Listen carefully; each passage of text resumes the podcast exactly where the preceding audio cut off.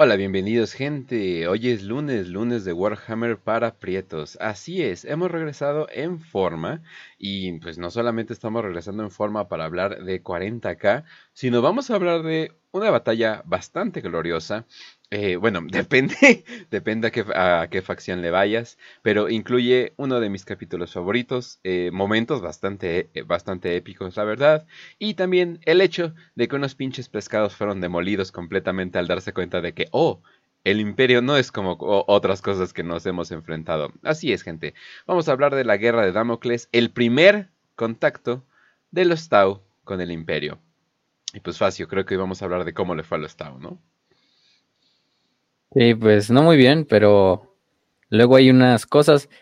Bueno, antes de esto hay que hacer un paréntesis porque la cruzada, la cruzada del Golfo de Damocles es un conflicto y hay otras imágenes donde, por ejemplo, está Shadowson peleando contra Corsa Rocan, contra la Guardia del Cuervo, que son también muy famosos y que mucha gente piensa que son parte de la cruzada de Damocles, pero podemos decir que es su continuación. Y yo creo que la vamos a incluir en el programa porque también hablamos de eso y vamos a hablar un poquito de esa parte, en especial de los cicatrices blancas, de de Shadowson, pero es más que nada eso es, eso, eso es después de la cruzada de Damocles, es una vez acabada la cruzada de Damocles, obviamente las hostilidades continúan en lo que es la campaña de Prefectia o la caída de Prefectia, en lo que es la tercera esfera de expansión de los Tau, eh, que es donde Shadowson pues se vuelve la estrella, porque Farsight de hecho fue la estrella de la cruzada de Damocles eh, por parte de los Tau. Pero recordemos qué pasa con Farsight, ya váyanse al episodio eh, donde hablamos de él. Pero bueno, eso ahorita lo vamos a estar como desmenuzando. Pero sí, en realidad son como, decir, dos conflictos diferentes, pero que uno es consecuencia del otro y uno podríamos decir que es la continuación del otro. Entonces los dos lo vamos a tocar. Aunque más que nada nos vamos a enfocar en la primera fase de la Cruzada de Damocles, que es propiamente eh, pues la, que muchos conocen, donde participó Farsight, donde participaron los Ultramarines, también los cicatrices blancas, obviamente, las guadañas del emperador, los regimientos eh, de Brimlock, entre muchas otras cosas. Entonces, pues sí, bienvenidos sean a este nuevo episodio de Warhammer 40.000, de Warhammer para Pretos y de la Cruzada del Golfo de Damocles. Así es, y también nos acompaña Raz. Raz, ¿cómo estás? Hola, Kench, ¿cómo estás? Hola, queridísimo Facio. En este momento vamos a tener el programa de la Cruzada de Damocles, la Cruzada del Golfo de Damocles, esa hermosísima cruzada en la que salió muy bonito todo, salió todo perfectísimo y hermoso. Y bueno, pues aquí les va el programa. Les dimos una putiza. Listo, pasemos a las 5 de 5. Mm. Sí, ¿qué más podemos decir? Pues ya acabó el programa. Gracias por escuchar este lunes. El Imperio ganó. Sí, Salud y victoria.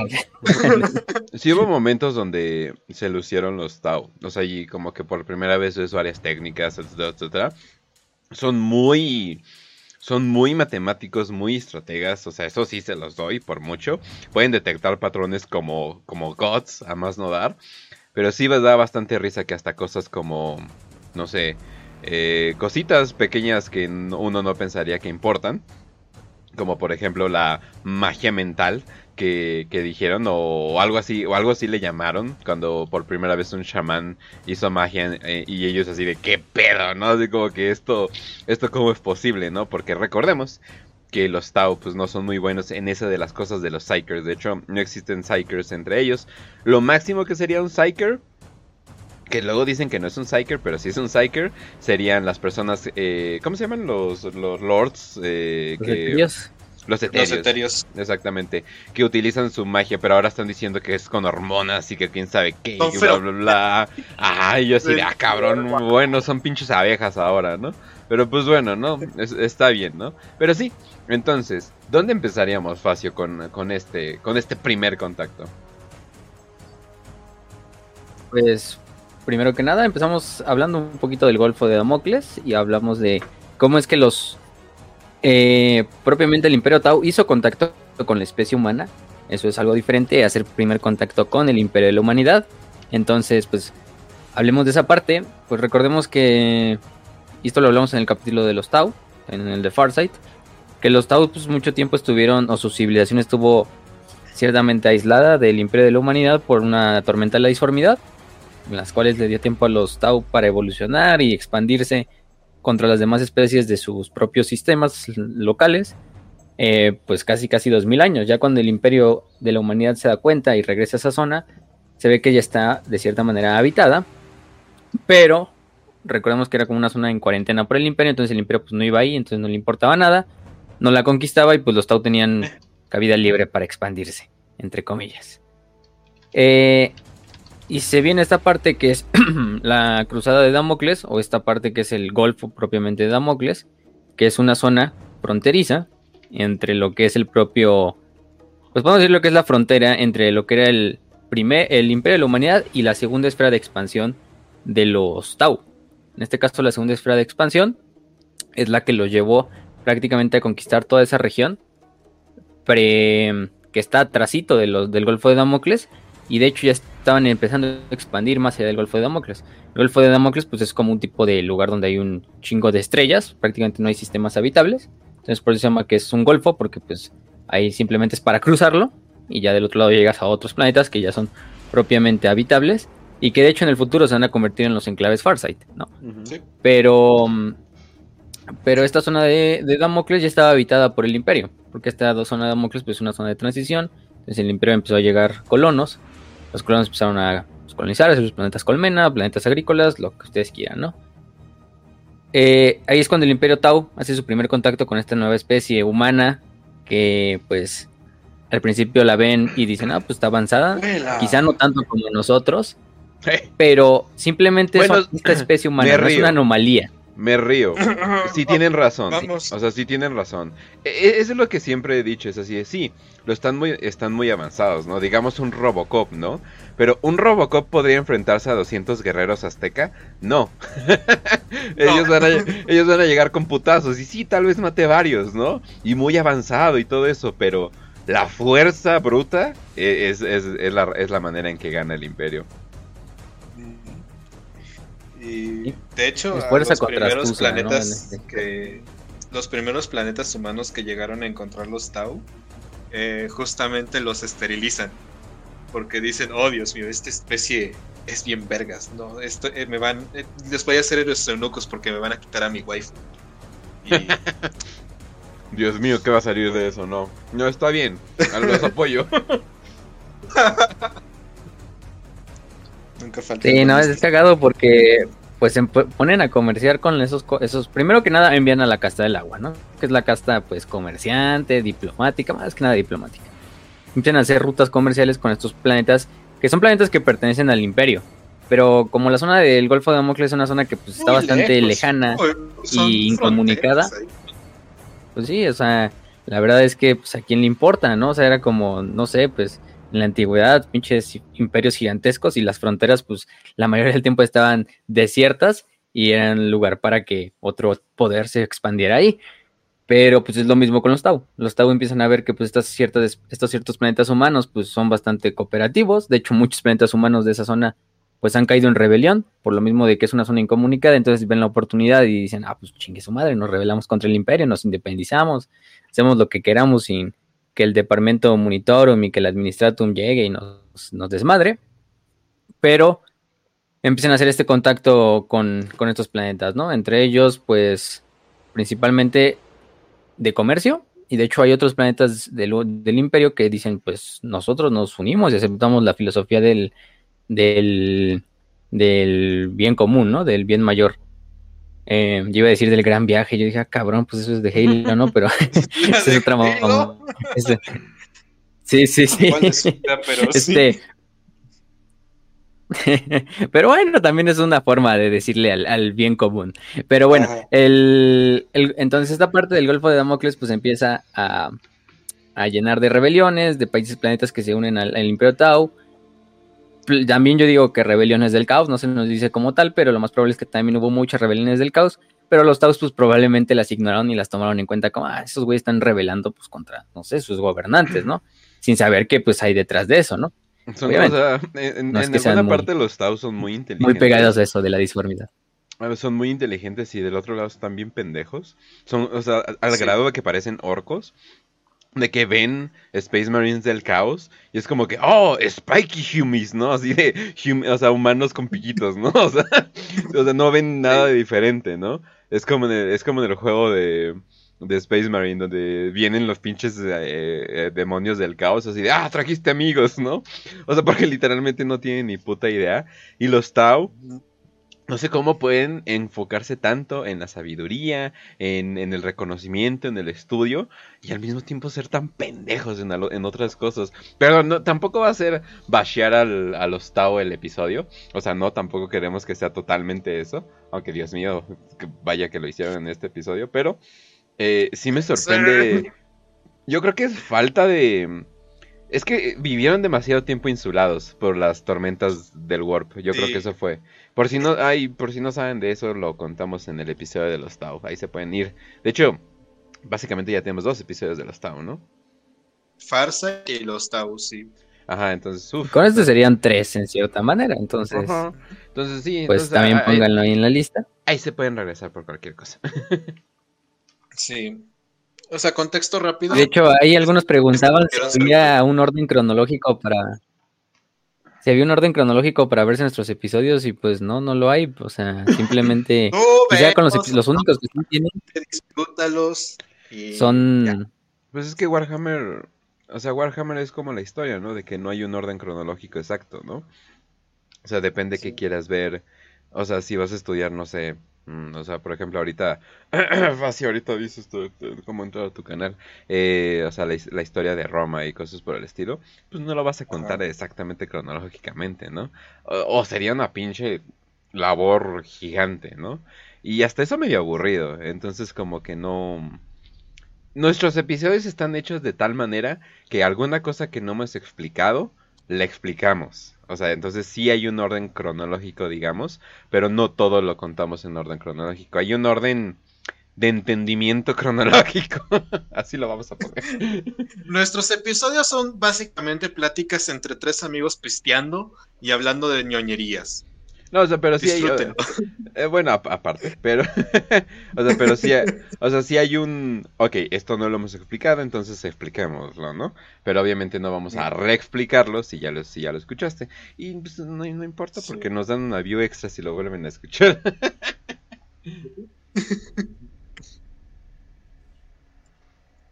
Qué bonito programa. Así es. Y además, además los únicos episodios que puedo decir que tienen una cronología así grande o son los de herejía. Son la herejía, entonces, pues, fuera de eso, pues no hay nada. Y nos hemos saltado, pero, pero, bueno, estamos hablando gigante. Y de hecho, bueno, ahorita. Ajá. Eh, sí, o sea, de, estaba diciendo de que la herejía es gigante. Sí, hay, hay cosas, que pues mejor no vale la pena mencionar. Ah, y, y, también entender que Games Workshop tampoco está contando su historia en orden cronológico, pero para nada, o sea... Apenas están haciendo, apenas acabaron de, escribir el de Olfarius. No, no, no tanto, e, no tanto eso. Eh, hablando de los cicatrices blancas, eh, ¿cómo se llama el libro que acaban de sacar? Oh. Ah, Dios mío. Ah.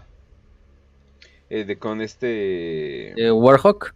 Ah, exactamente. el de Warhawk. Pues no manches, apenas acabamos de saber qué onda con con Jagatai y Mordarion y qué pasó ahí. O sea, apenas sabemos qué pasó en Terra.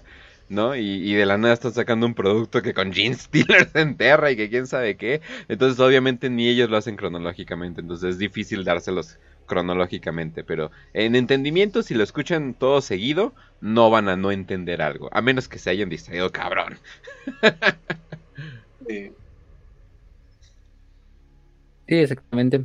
Y bueno, continuando con esa parte, pues propiamente lo, lo que hay aquí importante es que pues empieza a hacer esta, esta mezcla entre población humana. Bueno, mezcla, no, no crean que el mezcla del tipo que están pensando, sino mezcla nada más social. no, este, demonios, tabú hispanos. Este, este, pero bueno, sí, de hecho, el, el, subsector más como conocido en esta parte es el subsector Timbra, que era un subsector que pues era muy susceptible a rebeliones. Eh, por el Administratum ya lo tenía así como hecho. Y cuando los Tau lo encuentran, pues muchos de estos planetas empiezan a comerciar. Incluso prefieren comerciar con la casta del agua a comerciar con los comerciantes independientes, con los carteles comerciantes, con todo este desmadre. Que ya ven que el imperio es un pinche Dreadnought también eh, mercantil, ¿no? Entonces, pues hay muchas formas y no siempre es el comercio más justo. Eh, pero bueno, Eh, aquí es cuando principalmente eh, lo que pasa es que pues empiezan a llegar rumores, ¿no? De estos planetas a los planetas que están más cercanos. Y de hecho, el Imperio Tau está relativamente cercano a Ultramar. Si lo ven en un mapa, o sea, no, muy, no está muy lejos de propio Ultramar. Por eso que los Ultramarines van a tener un papel importante. Uh, Entonces, bastante, bastante. Entonces, pues, Última Segmentum es también hogar para el, para el Imperio de Ultramar, o bueno, para el Reino de Ultramar. Entonces, pues empiezan a llegar estos reportes a la Inquisición, al Administratum, de que hay ciertos planetas que ya pues, no se comunican, ciertos planetas que ya no dan sus tributos, ciertos planetas que incluso se ha dado cuenta de que ya se entró en contacto con una especie de seno, que todavía no se conoce al máximo, pero ahí anda, que son los Tau. Eh, y es cuando el cardenal Esau Gurney del planeta Brimlock, que es un planeta pues em, no, sabemos el tipo de planeta, es un tipo, yo supongo que es un planeta colmena, no es un planeta cardenalicio, aunque tenga un cardenal, todos los planetas tienen cardenales. Porque tiene muchos regimientos de la Guardia Imperial, entre ellos los Dragoons de, Brimlock, o los dragones de Brimlock, como les quieran decir, que de hecho son famosos por la cruzada de Damocles. Eh, y es cuando él dice y se le informa y le informa tanto a la, Inquisición como al Administratum y al, y al Monitorum y al, ¿cómo se llama este? Al, al Ministorum también que se declara una cruzada. Y sí, efectivamente, el, cardenal, el cardenal Esaú llama una cruzada para purgar a los alienígenas y para traer otra vez el dominio a esa zona. Yo me lo imagino de esta forma. Ay, cardenal, ¿se acuerda de esos, esos mundos que estaban pues, descomunicados? Bueno, se encontraron con senos. Ah, ok, entonces fueron atacados por senos, eso lo explica. No, se unieron a los senos. Mucho ah, ok, entonces. Ok, entonces, ¡Cruzada! Y llegan todos. Chingos, legiones titánicas, eh, legiones cibernéticas del Adeptus Mechanicus, eh, Space Marines, capítulos enteros de Space Marines, regimientos de la Guardia Imperial, y un chingo solamente porque cometieron la herejía de rendirle culto a unos asquerosos y abominables senos azules con vaginas en la, frente. Es que, oye, la, traición de ese tipo es probablemente lo que más se esparce más rápido, entonces no, no manches, no. Total, totalmente justificado el hecho de querer matar la, la infestación, como ellos decían, de manera rápida. Sí. No, no, y es que aparte de lo que pasa, bueno. Está cabrón. Pero. Ajá, dale. Dale, dale, dale, no te preocupes. No, no, adelante.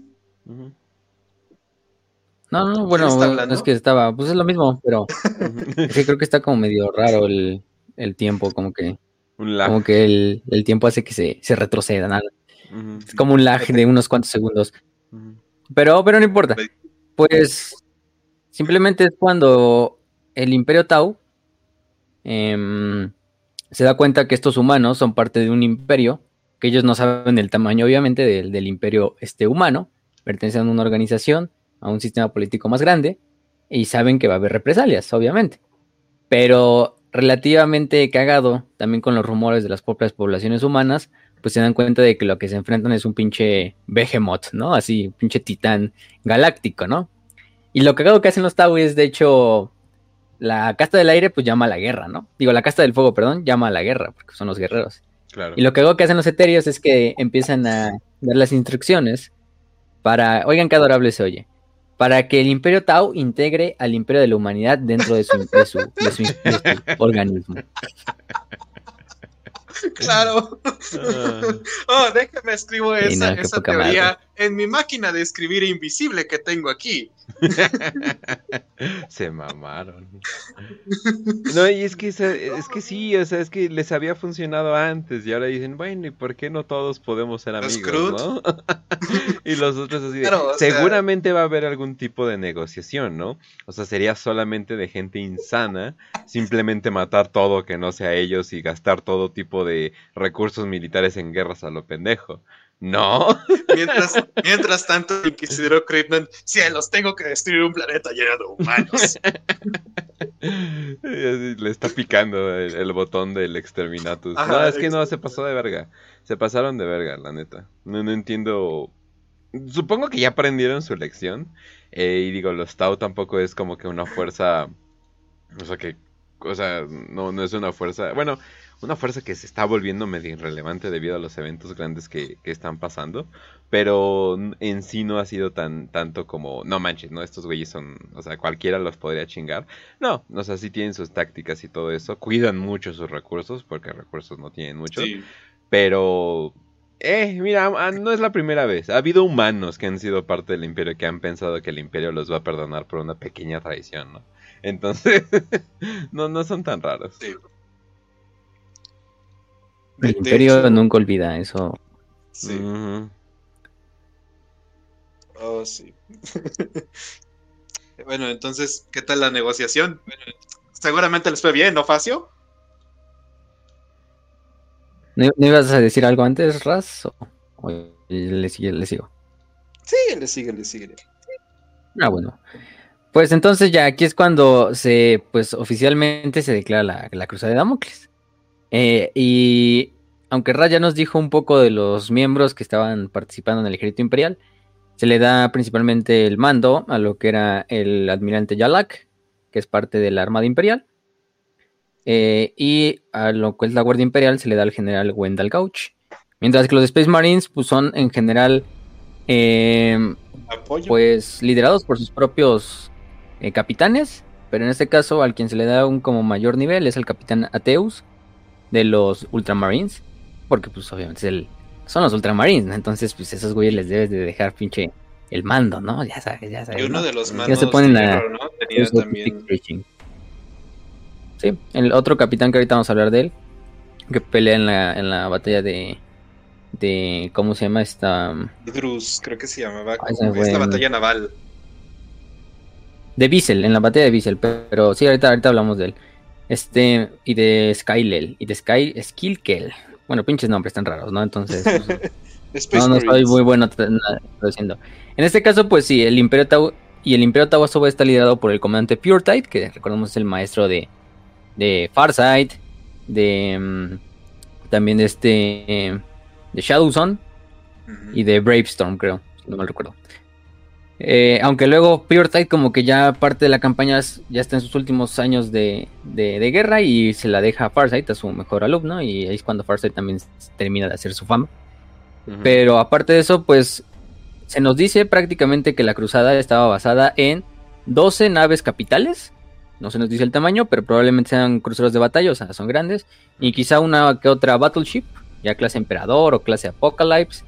Eh, que de hecho es relativamente pequeña la fuerza. Cinco compañías provisionales de Space Marines. compañías provisionales de Space Marines, entre Ultramarines, entre Manos de Hierro, entre Guadañas del Emperador, Cicatrices Blancas, entre otras. Ahorita vamos a detallar un poco más el orden de batalla. Entonces, simplemente esto es para que vean cuál es como la primera fuerza, ¿no? La fuerza de respuesta inmediata que hace el Imperio. Eh, porque también es una zona que no es muy fácil llevar recursos militares, entonces por lo mismo pues se vuelve una fuerza pequeña, en teoría. 19 eh, regimientos de la Guardia Imperial, 7 de ellos de Brimblock. Eh, no tenemos un número exacto.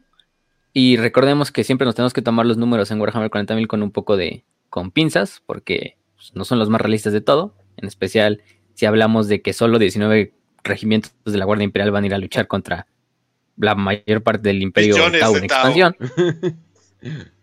Sí, de hecho las, las bajas te las marcan como millones, en el lado humano y billones del lado de Tau. Este, y son billones gringos, son billones anglos, entonces es otro cero del nuestro. sí. No, eh, al revés. Sí, entonces está, está cagado. Un cero, un Pero pues relativamente es una fuerza pequeña. Ajá. Y pues aquí se viene lo cagado, ¿no? Pues al final del día tenemos esa idea de, ah, no, pues el imperio de la humanidad se va a meter en el imperio Tau. No sé, es como si llegara pinche Egipto en la antigüedad y le dijera a la República Romana, ah, no, pues tú te vas a unir a, tú te vamos a incluir en nuestro reino. Sí, güey, ahorita, ahorita, ahorita el reino de Roma, va, digo, la República Romana va a hacer eso. Hablando de Roma, eh, aprovechando que ya estamos aquí, este, hizo un canal en Telegram que se llama Últimos, Últimos Romanorum, haciendo referencia. Sí. Tengo ganas de aprender de historia romana, pero no sé dónde aprender historia romana. ¿Dónde podría aprender de historia romana, Facio? ¿Conoces algún lugar donde pueda aprender de historia pues, romana? Pues justo es eso, últimos romanos, haciendo referencia a los últimos romanos, que es un término historiográfico para referirse a ciertos hombres grandes de la, de la, historia romana y bizantina. Aunque bizantino, recordemos que es un término, no, no, a mí no me gusta utilizar, pero pues para fines prácticos y porque la gente conoce más ese término, pues el canal es de historia romana y bizantina, aunque es romana de Oriente, final de cuentas, ¿no? O sea, es, desde el momento de su fundación como reino hasta no te gusta usarlo porque lo terminan usando para mole, chile y pozole, o sea, lo terminan usando para todo. Sí, además, pues podrías utilizar incluso un pinche imperio grecorromano, un pedo así, pero y, sería mucho mejor. Pero, pero bueno, el chiste es que ese, canal está dedicado a la historia romana y pues bizantina, vamos a ponerlo así. Desde la fundación del reino de Roma hasta la caída del imperio de Oriente en 1453. Entonces, pues voy a estar subiendo bastantes cosas ahí pues es un canal que, pues, tipo Warhammer, tipo, tipo nuestro canal de Warhammer para pensó el de Telegram de Warhammer. De hecho, de hecho. Sí, o sea, eh. simplemente como dar fragmentos de lore, poner memes de Roma y pendejadas romabus que a mí me gustan, ¿no? Entonces es mi periodo favorito de historia, entonces, y además pues siempre la sangre llama, entonces es pinche mi momento favorito de la historia y y pues ahí he estado subiendo algunas cápsulas de algunos emperadores, de algunos pinches memes, de algunas cosas cagadas. También hay cápsulas de qué pasó, qué pasó hoy 29 de diciembre en la historia romana, ¿no? De hecho hoy no pasó mucho, pero los días pasados sí pasaron algunas cosas. Este, mm, entonces pues ahí está en Telegram. Ya les puse el link en el canal de Telegram de Prietos Imperiales y de Warhammer para Prietos. En el chat también. Por si quieren unir y, y aprender un poquito más. También voy a estar pasando libros, si les interesa libros de la historia romana, de Tácito, de la filosofía, este, Séneca, Marco Aurelio, lo que tú quieras. Incluso subí un libro de cocina romana, que es un, que es un pues, recetario de un gastrónomo romano llamado Apicio, en el cual pues pueden encontrar de hecho bastantes recetas de la época romana. Es difícil porque solo vienen en cantidades, no viene ni cuánto tiempo de, de cocción ni nada de eso, pero pues tú puedes irle ahí manejando, ¿no? Y además hay unas cosas como, hay unas cosas que no vas a no vas a conseguir como tipo pinche receta de carne de flamenco, ¿no? Pero bueno, es, pero bueno, puedes hacerlas de más o puedes cambiarlo por pollo o, carne de faisano, una chingadera así, ¿no? Pero, pero sí, ahí está el canal y pues también hemos hecho ahí, incluso ayer hice una publicación de, la comparación entre Gilliman y el emperador Augusto, de su estatua esa que tiene Augusto de Prima Porta y, un, un, árbol que le hicieron a, a Gilliman así con la misma pose. Entonces, pues ahí también si les gusta, pues también vamos a estar viendo algunas referencias en cuanto a Warhammer y pueden encontrar bastantes referencias o de cosas que quizá inspiraron a Warhammer para escribir ciertas partes de su lore. Ya sabemos que hay mucho, en especial los Ultramarines, en especial eh, algunas batallas, algunas historias de algunos personajes, nombres, obviamente. Pero, y de hecho, esta Cruzada del Golfo de Damocles nos también nos, nos revive algunos episodios tempranos de, de la historia universal y de la historia romana, ¿no? A mí se me hace mucho, por ejemplo, decía que esta, esta guerra, pues se, me figura un Vietnam, pero que en un Vietnam que hubieran ganado los gringos, ¿no? O sea, un Vietnam que hubiera salido relativamente bien. Entonces, o sea, literalmente vas contra campesinos. Los Tau no son campesinos, pero son una fuerza muy pequeña en comparación del imperio. Eh, y es lo mismo Vietnam con Estados Unidos. Pero también vamos a ver que tiene otros elementos ahí. Lo vamos a hablar más al final, pero pero pues ahí les dejo el canal de, Telegram para que también vayan a ver si les interesa. Es como si Estados Unidos hubiera dicho, ¿sabes qué? Si vamos a gastar dinero en la guerra de Vietnam, ¿no? O sea, si vamos a darles un chingo de armas, un chingo de todo, o sea, bien, bien, ¿no? No lo mierda que hicieron de literalmente darle lo menos posible. Ajá, exacto, o sea, le dieron lo menos posible, los trataron de la chingada. O sea, ¿qué tal, qué tal si los tratamos bien, ¿no? O sea, ¿qué tal si simplemente hacemos algo muy inglés, ¿no? O sea, que sería simplemente flexiar nuestros músculos de, de supremacía militar enfrente de ellos. Las Malvinas. sí. Perdón a la audiencia argentina, pero pues es que eso es lo que hicieron. Te recuerdo que nuestro moderador es... Cabrón, ¿eh? Pero bueno, Argentina sigue sin perdonar a los ingleses, hasta los de Top Gear, hasta se fueron con los de Top Gear cuando fueron a Argentina. Entonces, o sea, y no mames, los, de Top Gear son los únicos ingleses que perdono, no mames. Pero, pero sí, no, sí, este, estuvo cabrón, pero haz de cuenta de eso, pero básicamente poderío militar a, más no dar, ¿no? Es así de, hey, échenle todo, ¿no? Es así de, me saque un pinche titán a la verga, lo que sea, todo, ¿no? Sí.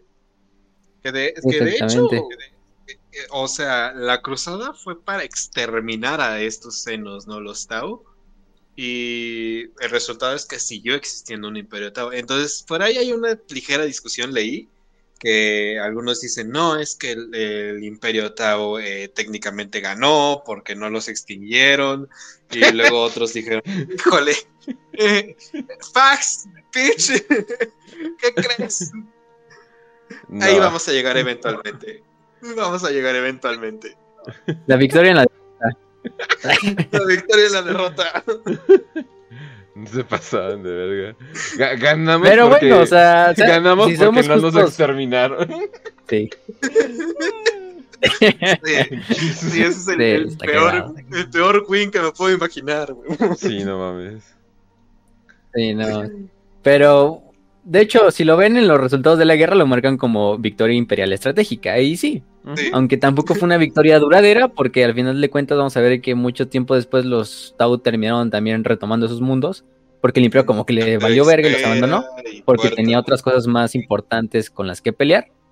Eh, sí, no es por menospreciar los Tau, pero hay otros seres en la galaxia y otros poderes más grandes que ellos, mucho más grandes que ellos, entonces pues, lo principal es contra ellos, en especial los tiranidos. Pero, pues, de cierta manera, también el Imperio se da cuenta al final de la campaña que, pues, con la fuerza que traen, o con la fuerza que trajeron militar, aunque es buena y aunque le dan en la madre a muchos mundos Tau, y los Tau hacen sus defensas valientes y ganan algunas batallas, y bajo el liderazgo de, de Oshoba, de Farsight, pues, sí les dan unos reveses a los imperiales muchas veces. Pero se dan cuenta de que pues finalmente no se puede dar un ataque un ataque contra los mundos centrales del Imperio Tau. Porque aquí lo que estamos recordando es que pues aquí estamos peleando en una frontera. Entonces el Imperio Tau sabe que, pues aunque se pierda la frontera, lo principalmente es proteger los planetas centrales de, los septos como Tau, que es la capital. Eh, y para eso tienes la mayor parte de tus fuerzas militares en esa zona y mandas como una propia expedición, una fuerza de defensa a esa zona del Golfo de Damocles, que probablemente no va, no va a lograr este, acabar con las fuerzas imperiales, pero por lo menos retrasarlas un tiempo para que lleguen refuerzos, para que el Imperio Tau se organice mejor, para que se cree tecnología nueva con que se pueda luchar contra, contra el propio Imperio de la Humanidad. Y por eso decimos que eso también, pues, no es una derrota tan grave para los para el Imperio Tau, pero bueno. Eh, ahí, ahí cada quien, cada quien lo dirá. Este, sí, también no queremos echarle toda la mierda a los Tau. También se merecen su crédito, como decía Ken. Haces un poquito cope. Haces un poquito cope el hecho de que no, vivimos, entonces no nos matamos, pero es el imperio, entonces es así de, ah, bueno, o sea, pudimos mantenernos, ¿no? En contra de pues, la fuerza dominante. Eso sí se, eso sí se lo doy, ¿no? Pero pues, sí suena como que muy eh, cope eh, el sentido de que, de, que, no. Es que sobrevivieron, que técnicamente ganaron porque la cruzada era para exterminarlos. Eso sí. Sí, sí, sí, sí. Ah, y bueno, aquí hablamos de, seguimos hablando con esta parte, con la siguiente, bueno, fase, o sea, ya se declaró la cruzada, y esta fuerza imperial va a ser lo que va a ser el primer avance. Lo primero que hacen es llegar a, los planetas de Garrus y de Kaist, que son planetas humanos, que ya dijimos del sistema Timbra o del subsector Timbra, que son estos planetas que muchas veces habían revelado contra el Imperio. Y mm, y cómo se llama, y lo que hace primeramente el imperio en estos planetas es exterminar y purgar a toda la población seno que viva en esos planetas, así colonos senos que pueden estar viviendo ahí, comerciantes, todo lo que tú quieras, diplomáticos. Eh, algo que hizo el imperio es, ok, este planeta es importante, ¿sí o no? No, pues la verdad no es tanto, señor. Eh, este planeta no importa. Bombardearlo desde el aire y vámonos al siguiente planeta. Así de, pues, estratégicamente no. Estratégicamente no, pero mi hija vive, bombardenlo de...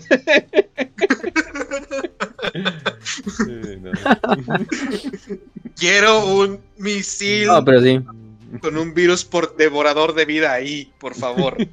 pero señora, mi hija, misil, dije. Eh, el imperio es el imperio. Y de hecho, y de hecho aquí es lo cagado. Porque el Imperio hace una parada en esos planetas de Garrus y Kais, que son planetas humanos, pero rebeldes, porque se unen al Imperio Tau.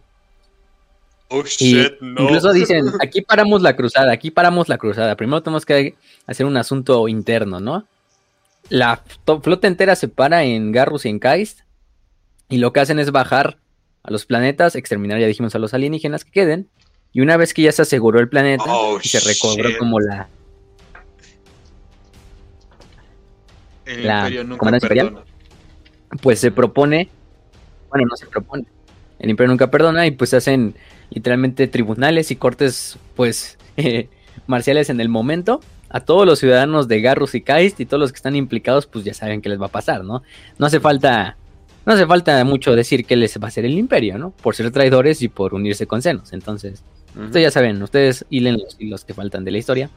Pero sí, Garrus y Kaist o sea, pero imagínense, toda la cruzada es una parada simplemente para hacer los tribunales en tiempo récord. Así, así de chingue su madre, culpable. Eh, pena de muerte. Hombre. A ver, pásenme, pásenme otro. Culpable, pena de muerte. Culpable, pena de muerte. Culpable, pena de muerte. Y así. Güey, Básicamente- Debió, debió haber sido algo así como de, ok, ¿cómo se llama usted? No, pues me llamo Juan Nepomuceno, señor. A ver, este dibujo qué es, lo encontremos en su Patreon. Pues es eh, un, un Tau, señor. Este, ¿Esto qué son? Son chichis, señor. ¡Culpable! Pena de muerte. In- incinérenlo vivo. Y así, sig- siguiente, y siguiente, y siguiente. Es así de, wow, la burocracia no es tan lenta como pensaba.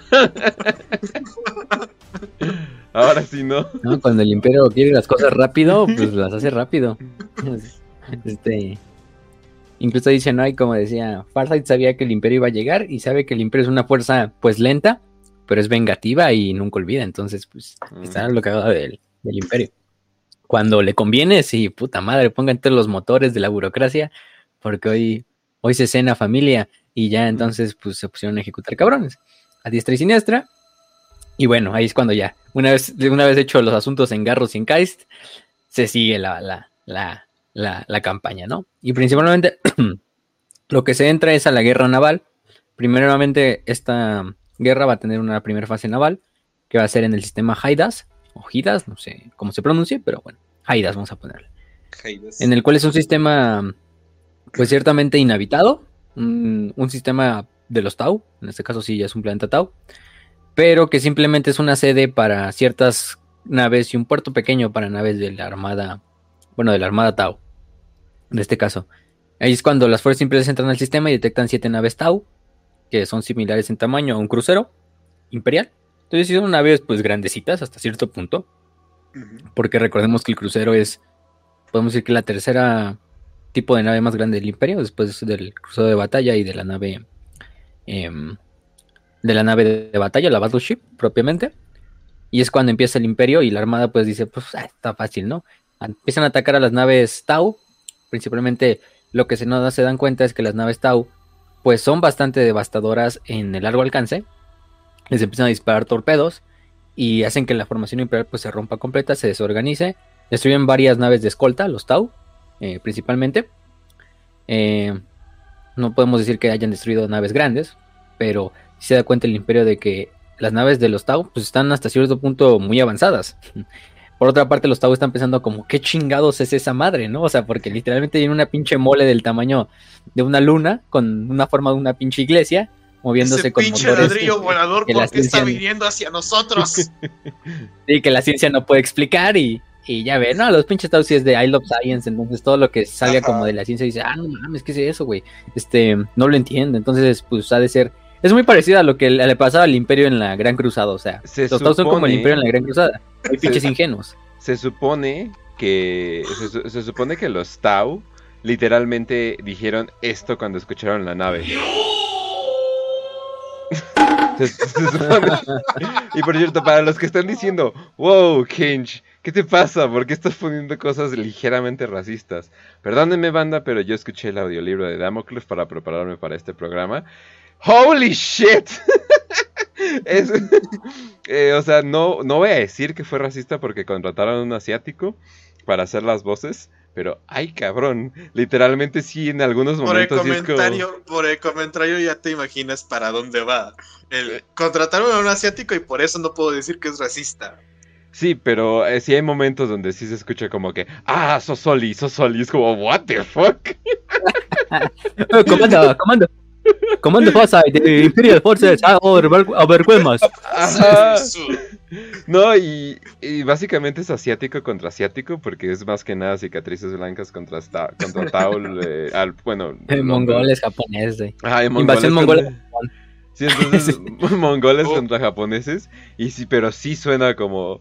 Cambió mi perspectiva completamente de los Tao. Yo dije, ah, pues unos pescados alienígenas ahí medio refinados. Pero ahora ya siempre que veo un Tao es como, ah, Sosoli, ah, Sosoli. Pero como que siempre. Bueno, de hecho, en todos los pues como lugares donde los Tao. Siempre les ponen así, pues ya voces como de faulas asiáticas o japonesas, o sea. Fíjense en los de Battle. En el Dawn of War. Este, en el Battlefield Gothic, también me acuerdo. Em, en el juez de Tower Fire Warrior.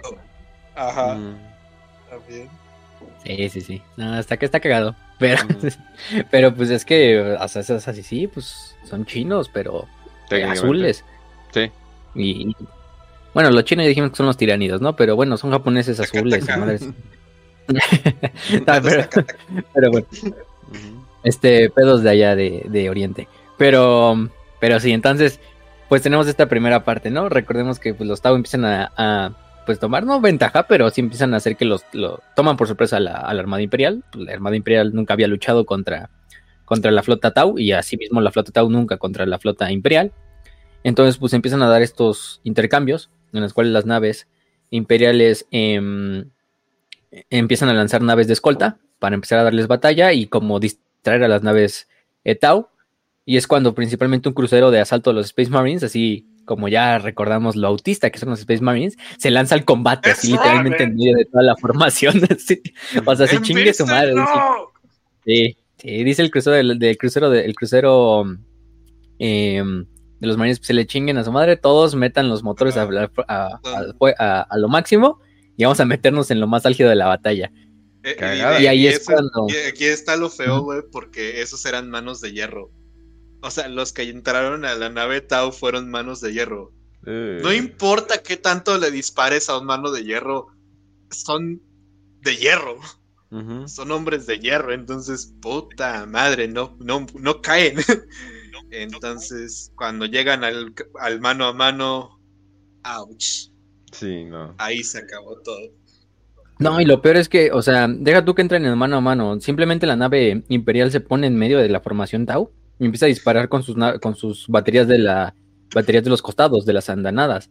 Entonces empiezan a darse cuenta que las naves Tau pues no tienen fuego lateral. Prácticamente su fuego es totalmente en las baterías que tienen en, la parte de arriba, en la parte de abajo, en el frente. No es como que utilicen como los imperiales que, o sea, como si fueran barcos de la antigüedad, así que literalmente tienen que poner uno al lado del otro para empezar a dispararse. Este, y entonces es cuando toda la pinche eh, cuando empieza a caer en, caos completamente la flota. Tau. Empieza a caer en caos completo la, flota, la flota Tau se empieza a perder naves, empiezan a infligirse graves daños, las naves alienígenas pues empiezan a retirarse y entonces prácticamente la batalla se torna a favor de los, de los imperiales y simplemente las naves de las naves de escolta van y persiguen a ciertas naves Tau y destruyen unas cuantas que van en la retirada, logran escapar algunas, pero, pero al final de cuentas pues es una victoria de cierta manera imperial aplastante, aquí sí. Tampoco es que fue una fuerza tan muy, muy grande, aunque les dio hasta cierta batalla. Simplemente los agarró por sorpresa y es darle batalla al imperio. Entonces, pues sí. Y es la primera batalla que se gana, en este caso, contra la flota eh, Tau. La primera victoria se va para la Armada Imperial. y bueno, de hecho, la Armada Imperial es la primera en estrenarse. Considerando lo graciosas que son las naves de Tau, porque no puedo parar de pensar cuando veo una, pienso en un luchador de sumo. Así que les fue bastante bien. Les fue bastante bien a los Tau. Eh, no morir completamente es una victoria contra el Imperio, siendo Tau. De sí, sí, no, o sea.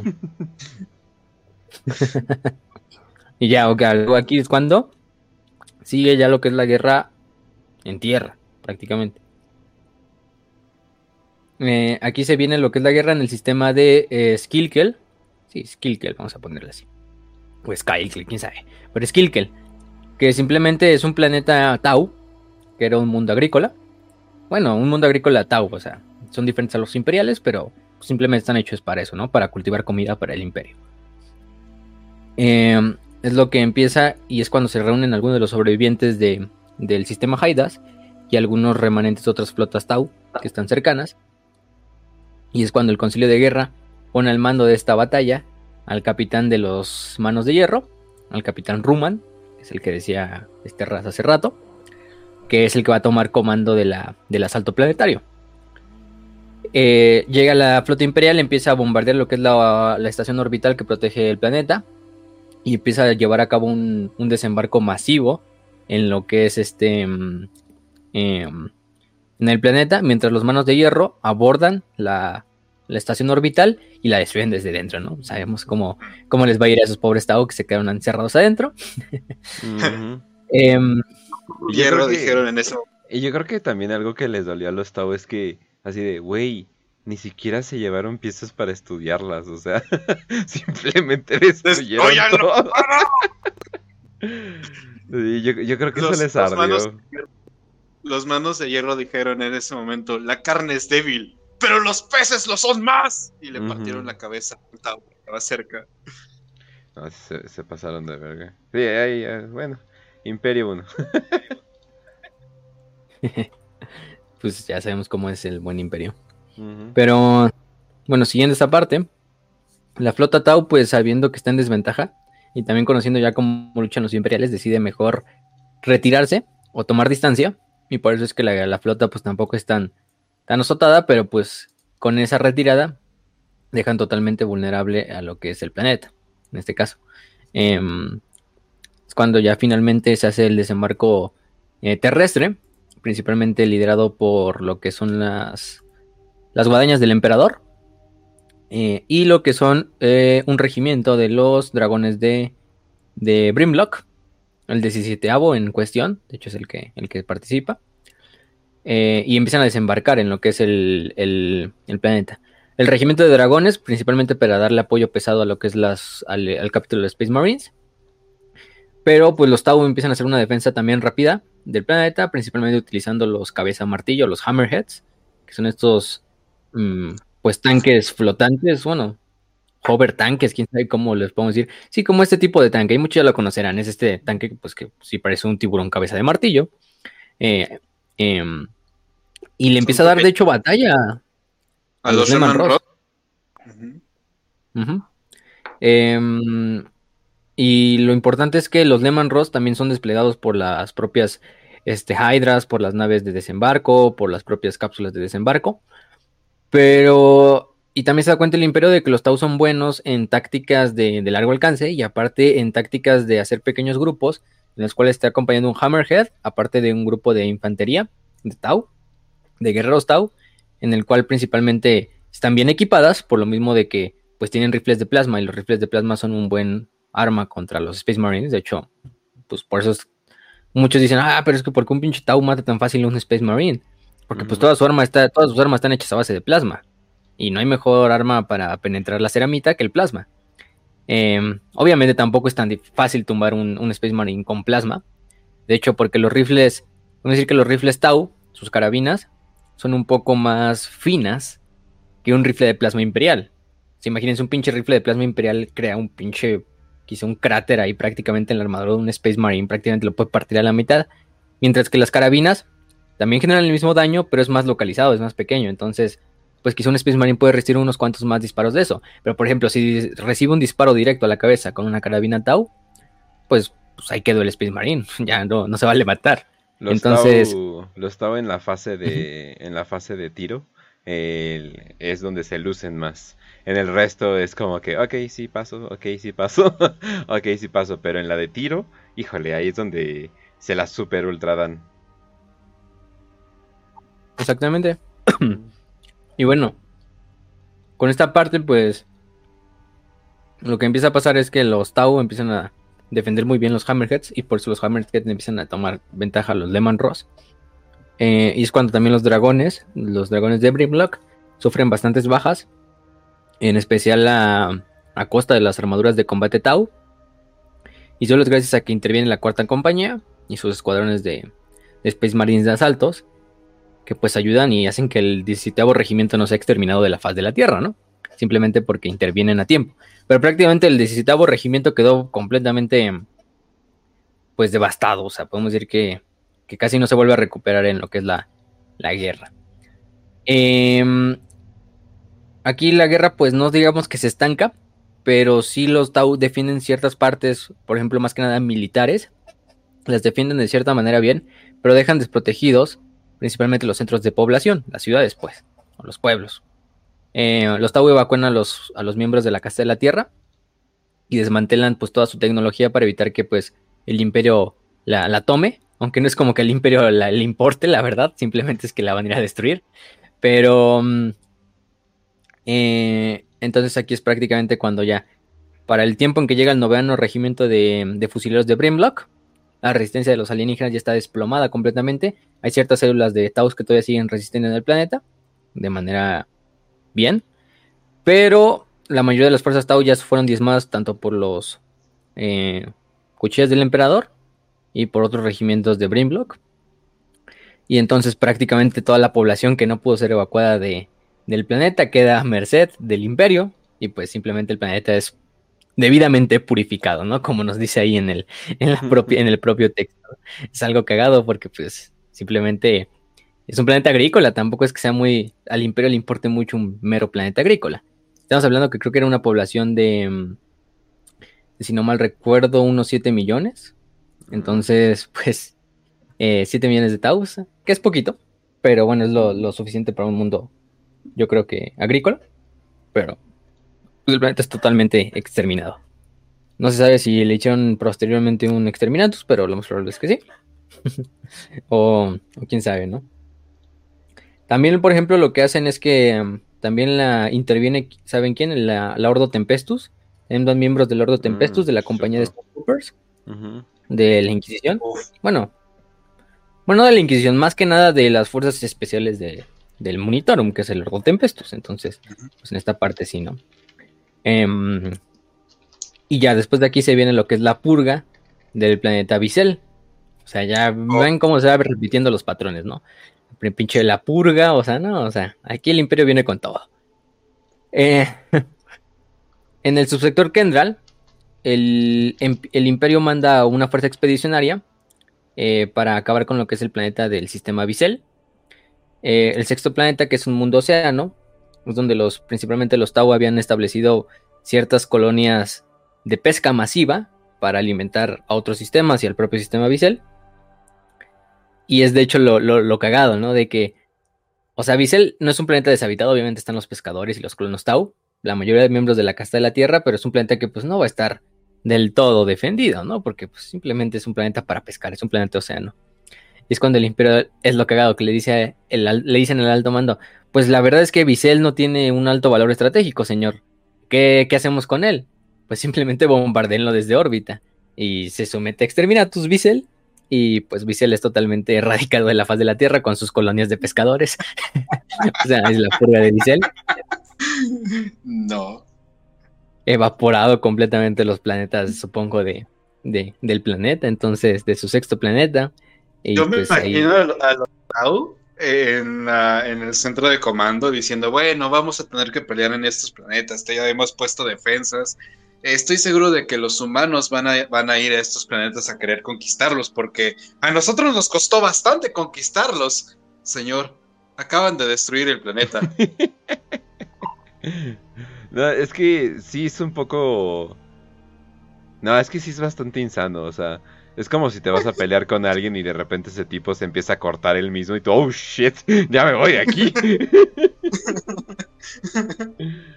no, sí, sí está cabrón, ¿eh? sí, sí, no. Y de hecho, de hecho no lo hacen de la forma más rápida, ¿no? Porque ni pedo podría rápidamente. Obviamente, ¿no? Como poner en el objetivo en todas esas como colonias pesqueras y todo sino simplemente el imperio dicen disparen los casquetes polares para que se empiecen a derretir y inunden todos los demás pinches pueblos. se muera toda la gente, ahogada. Quiero un espectáculo. La pesadilla. Sí, entonces empiezan a derretir el hielo del planeta para que pues, se, se, inunda la, verga. La, pesadilla de Al Gore, oh no. Timonel, active los micrófonos en el planeta. Quiero escuchar sus, gritos. Deje, suelten al, hombre oso puerco, ¿no? En el planeta. se mamaron. se mamaron, no mames. Y bueno, eso, es cuando acaba la, purga, la, la nombrada purga de, de Bissell. Se dice que también le dieron un escafé a un asesino del, templo. Ya, sabes qué hacer. no, se mamaron. No manches, no. sí, nada. Y bueno, aquí es cuando termina esa como... Pues de hecho algunos lo marcan como que es una fase cero de la cruzada de Damocles, ¿no? La primera fase es otra que le conocen como la principalmente la lo que es la campaña de Dalit. Dalit es un sistema em, perteneciente al Imperio Tau, en este caso que se encuentra en el sistema Kendral, en el subsector Kendral, que es el mismo subsector, de, de entonces está relativamente cerca.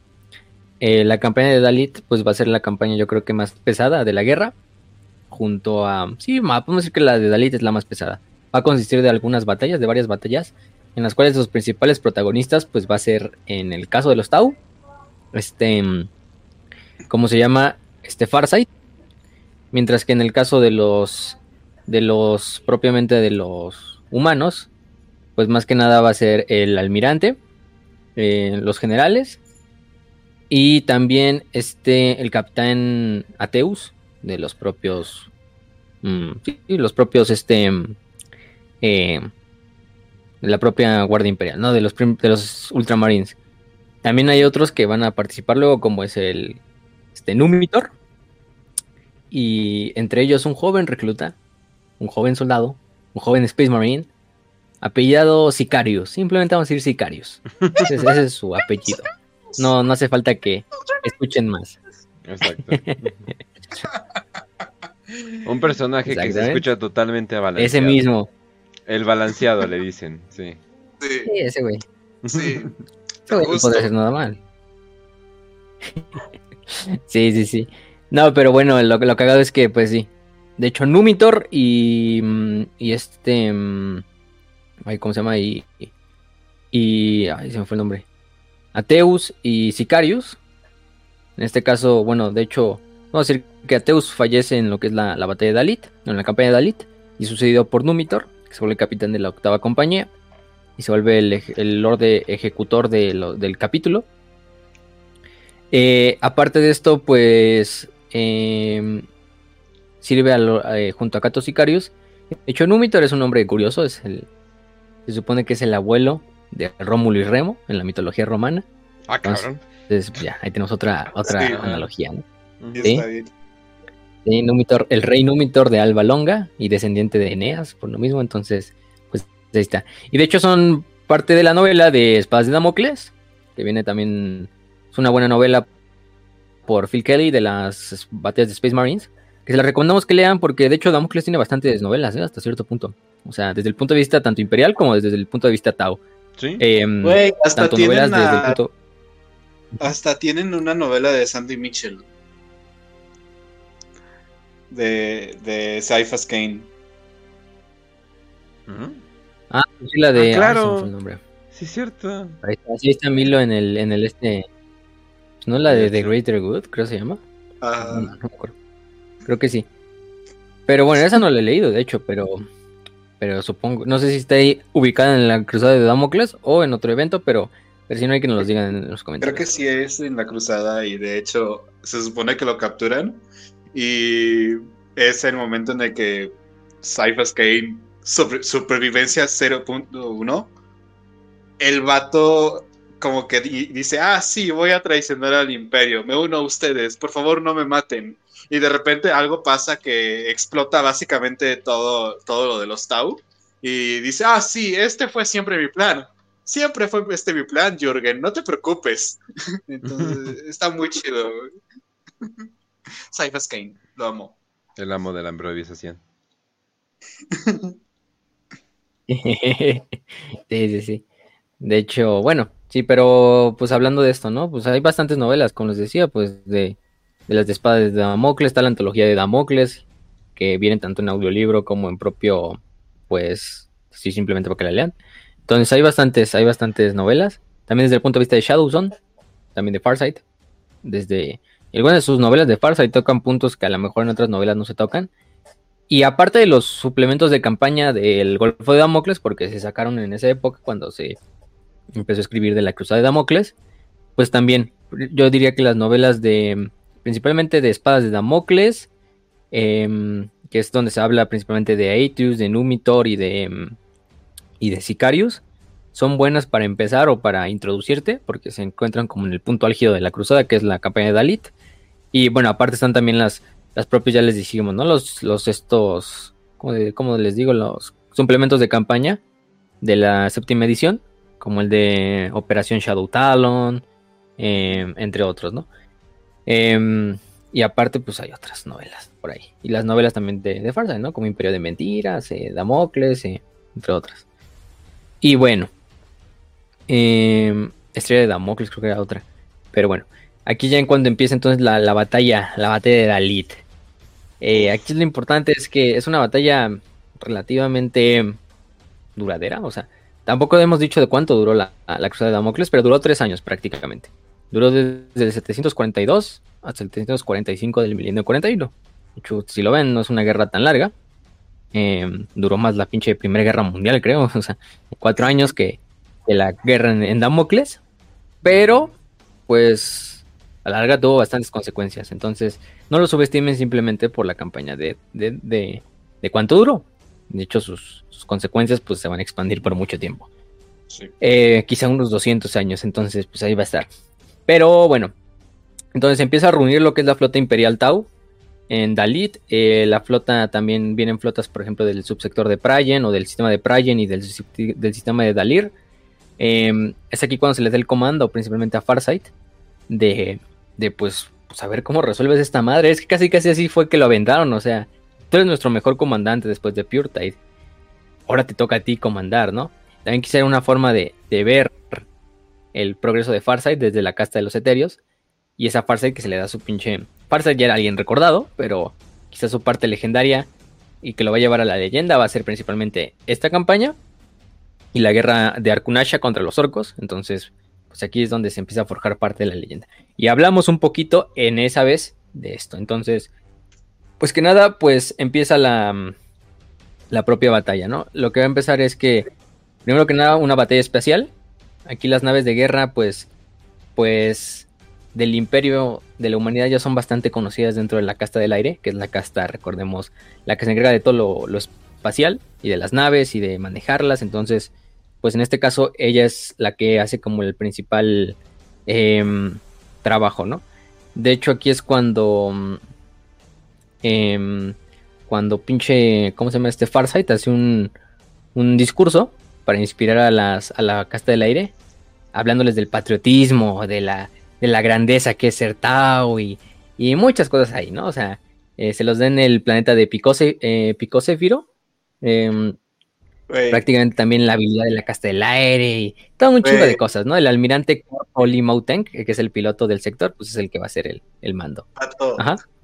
Debe haber sido de, oh sí, recuerden, solamente los Tau somos superiores porque los Tau somos los únicos que han podido encontrar el bien superior ninguna otra especie. Y voltean los ¿qué?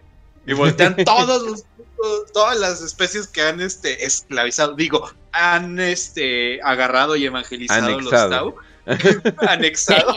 ¿Eh? Anexado involuntariamente. No, no, no. No, no, no. Ustedes no. Ustedes son chidos. Eh, me refiero a esos humanos. Los humanos son asquerosos y voltean los huela. Que están ahí como. ¿Eh? No, o sea, los otros. y todo el mundo, ah, ok. sí, sí, sí, no, no. Pues, pues estaba, estaba medio. Mira, de Farsight no va a estar echando mierda. Ah, no, pero, pero, pero sí, o sea, no sabemos, no sabemos el contenido del, del discurso. Por lo menos yo no lo sé, a lo mejor viene una de las novelas, pero tampoco soy muy. Eh, no he leído todas las novelas de Farsight.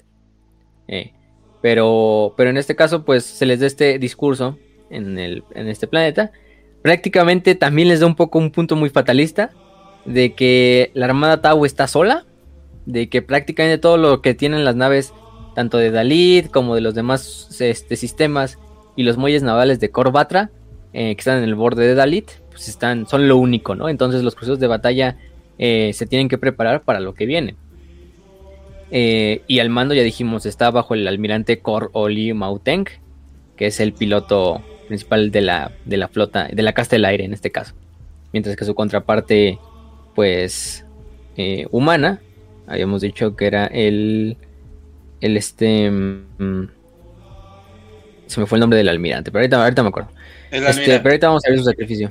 el, el almirante imperial. Y aquí es cuando, pues, principalmente empieza la primera fase de la, de la campaña de Dalit. La primera fase de la campaña de Dalit va a ser una guerra espacial, ya dijimos. aquí estamos diciéndolo. Eh, en lo cual es la. En, en el sistema de. En el planeta de Prayen, que es el planeta más externo. Eh, principalmente está defendido por, ya dijimos, los miembros de la, de la Armada Tau. También de una estación, estación orbital. Y también vamos a ver que luego, posteriormente, empiezan a llegar lo que son eh, esferas de, guerra de los Krut, que son unas naves que, bueno, ahorita las vamos a tocar, pero son unas naves que son bastante potentes y de hecho le generan bastantes problemas eh, al imperio Tau, digo, al imperio de la humanidad a la larga. Entonces, bueno, eh, en este caso, pues la flota, la flota imperial empieza a acercarse. los, los imperiales toman como, subestiman de cierta manera lo que es la, principalmente la, fortaleza espacial que piensan que es como la que se habían encontrado en Hidas. Entonces, pues dicen, ah, pues no hay pedo, ¿no? Pero es mucho más grande. Además, también está un poco la moral subida por lo que les dijo este, este Farsight. Y es cuando empiezan a, disparar principalmente las railguns, estas armas de rayos, que no son tan puras como un cañón Nova, pero pues, sí son, son, sí hacen su, sí hacen su trabajo muy bien. De hecho, destruyen una nave, la Honor de Damblas. Em, lo que no se dan cuenta es que Simplemente la, estación es una, distracción y deja muy dañada. No sé, en realidad no sé si destruye el honor de Damla. Simplemente nos dicen que la, deja muy dañada, pero prácticamente inutilizada. Entonces podemos considerarla pues destruida.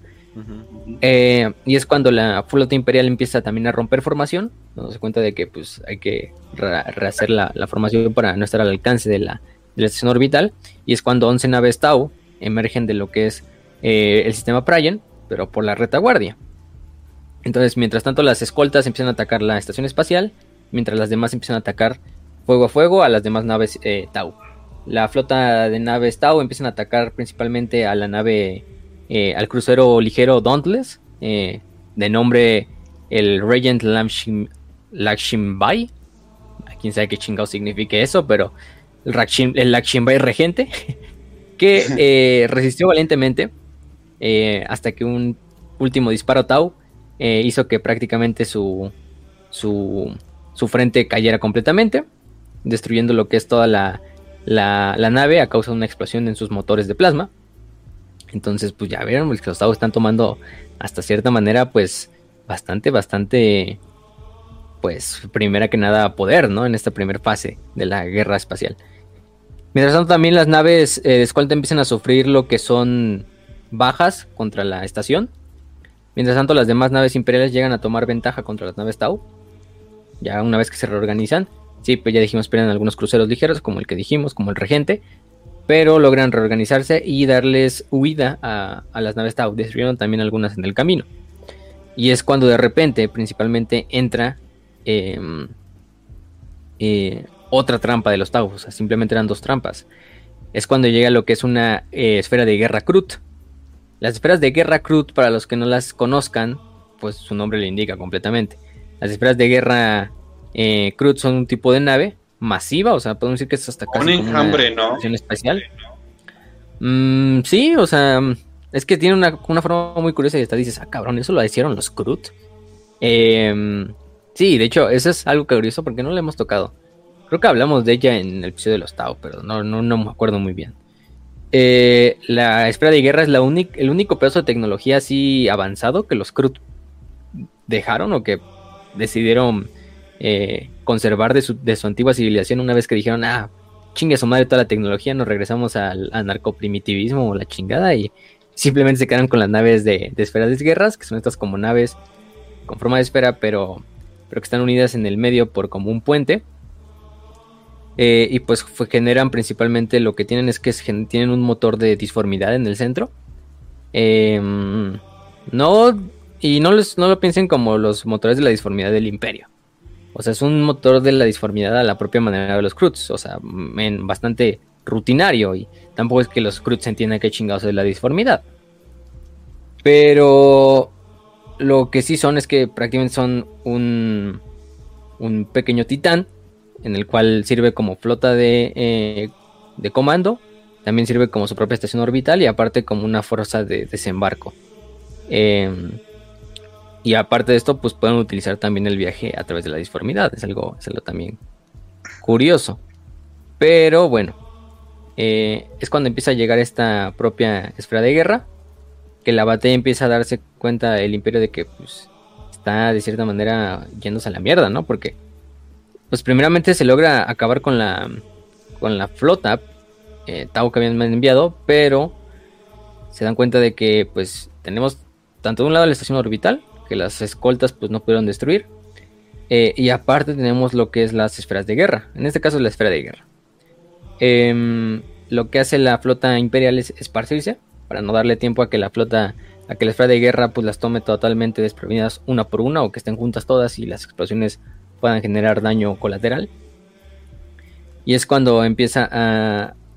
Eh, cuando el, almirante Yalak eh, hace que su espada, su nave, la Battleship clase Retribution. Eh, también espada llamada Espada de la Perdición. Em, este, lo que hace este el almirante es girar su nave para proteger a las escoltas, para que cuando la nave Crut llegue a, punto de alcance o alcance de tiro, ellos hagan como también de cierta manera absorban la mayor parte del impacto eh, y empiecen a prender los motores a máxima velocidad para que la espada de la perdición empiece a, prácticamente a cargar su lanza. Su lanza está, dijimos que las lanzas son estas armas como de, largo alcance que tienen las naves imperiales, principalmente las battleships y algunos tipos de, de cruceros. Pero le, no le da tiempo a la espera de Krut para intentar replegarse o para intentar maniobrar y evitar que se quede en alcance de la, de la nave del almirante. Entonces simplemente la nave del almirante empieza a disparar la lanza y hace mierda a la nave Tau. Digo, a la nave Crut. ¿Qué pasó? Qué anticlimático para los, para los Tau. Pensar que estaban tan cerca de una victoria y... Ah, deliciosamente no. Fue como que su momento, su pequeño momento de gloria y luego fue cierto. No es cierto. no. Ah, sí, no, fue, es, como, es como el meme de I was acting. I was ah. acting. Y luego todos se ponen. No, es que es literalmente como un momento como de. Eh, no te puedes meter con el personaje principal, bro, perdón. no, no, pues, y de hecho, de hecho, es una, una victoria pírrica, porque, o sea, luego ya luego se destruye la, estación orbital. Pero prácticamente es una victoria pírrica porque los imperiales pierden cuatro naves capitales, entre ellas cruceros, más que nada. Pero bueno, cruceros son cruceros, entonces son, también es una pérdida importante. Y 14 naves de escolta. Al final del día, la, la mayoría parte de la flota Tau logra replegarse, no siendo destruida, más que pues la esfera de guerra y lo que es la, la estación orbital a la larga, pero sí se logra, pues ya dijimos.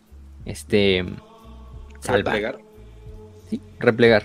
¡Eh! ¡Ganamos! ¡No nos exterminaron! ¡Yay! de cierta manera, sí.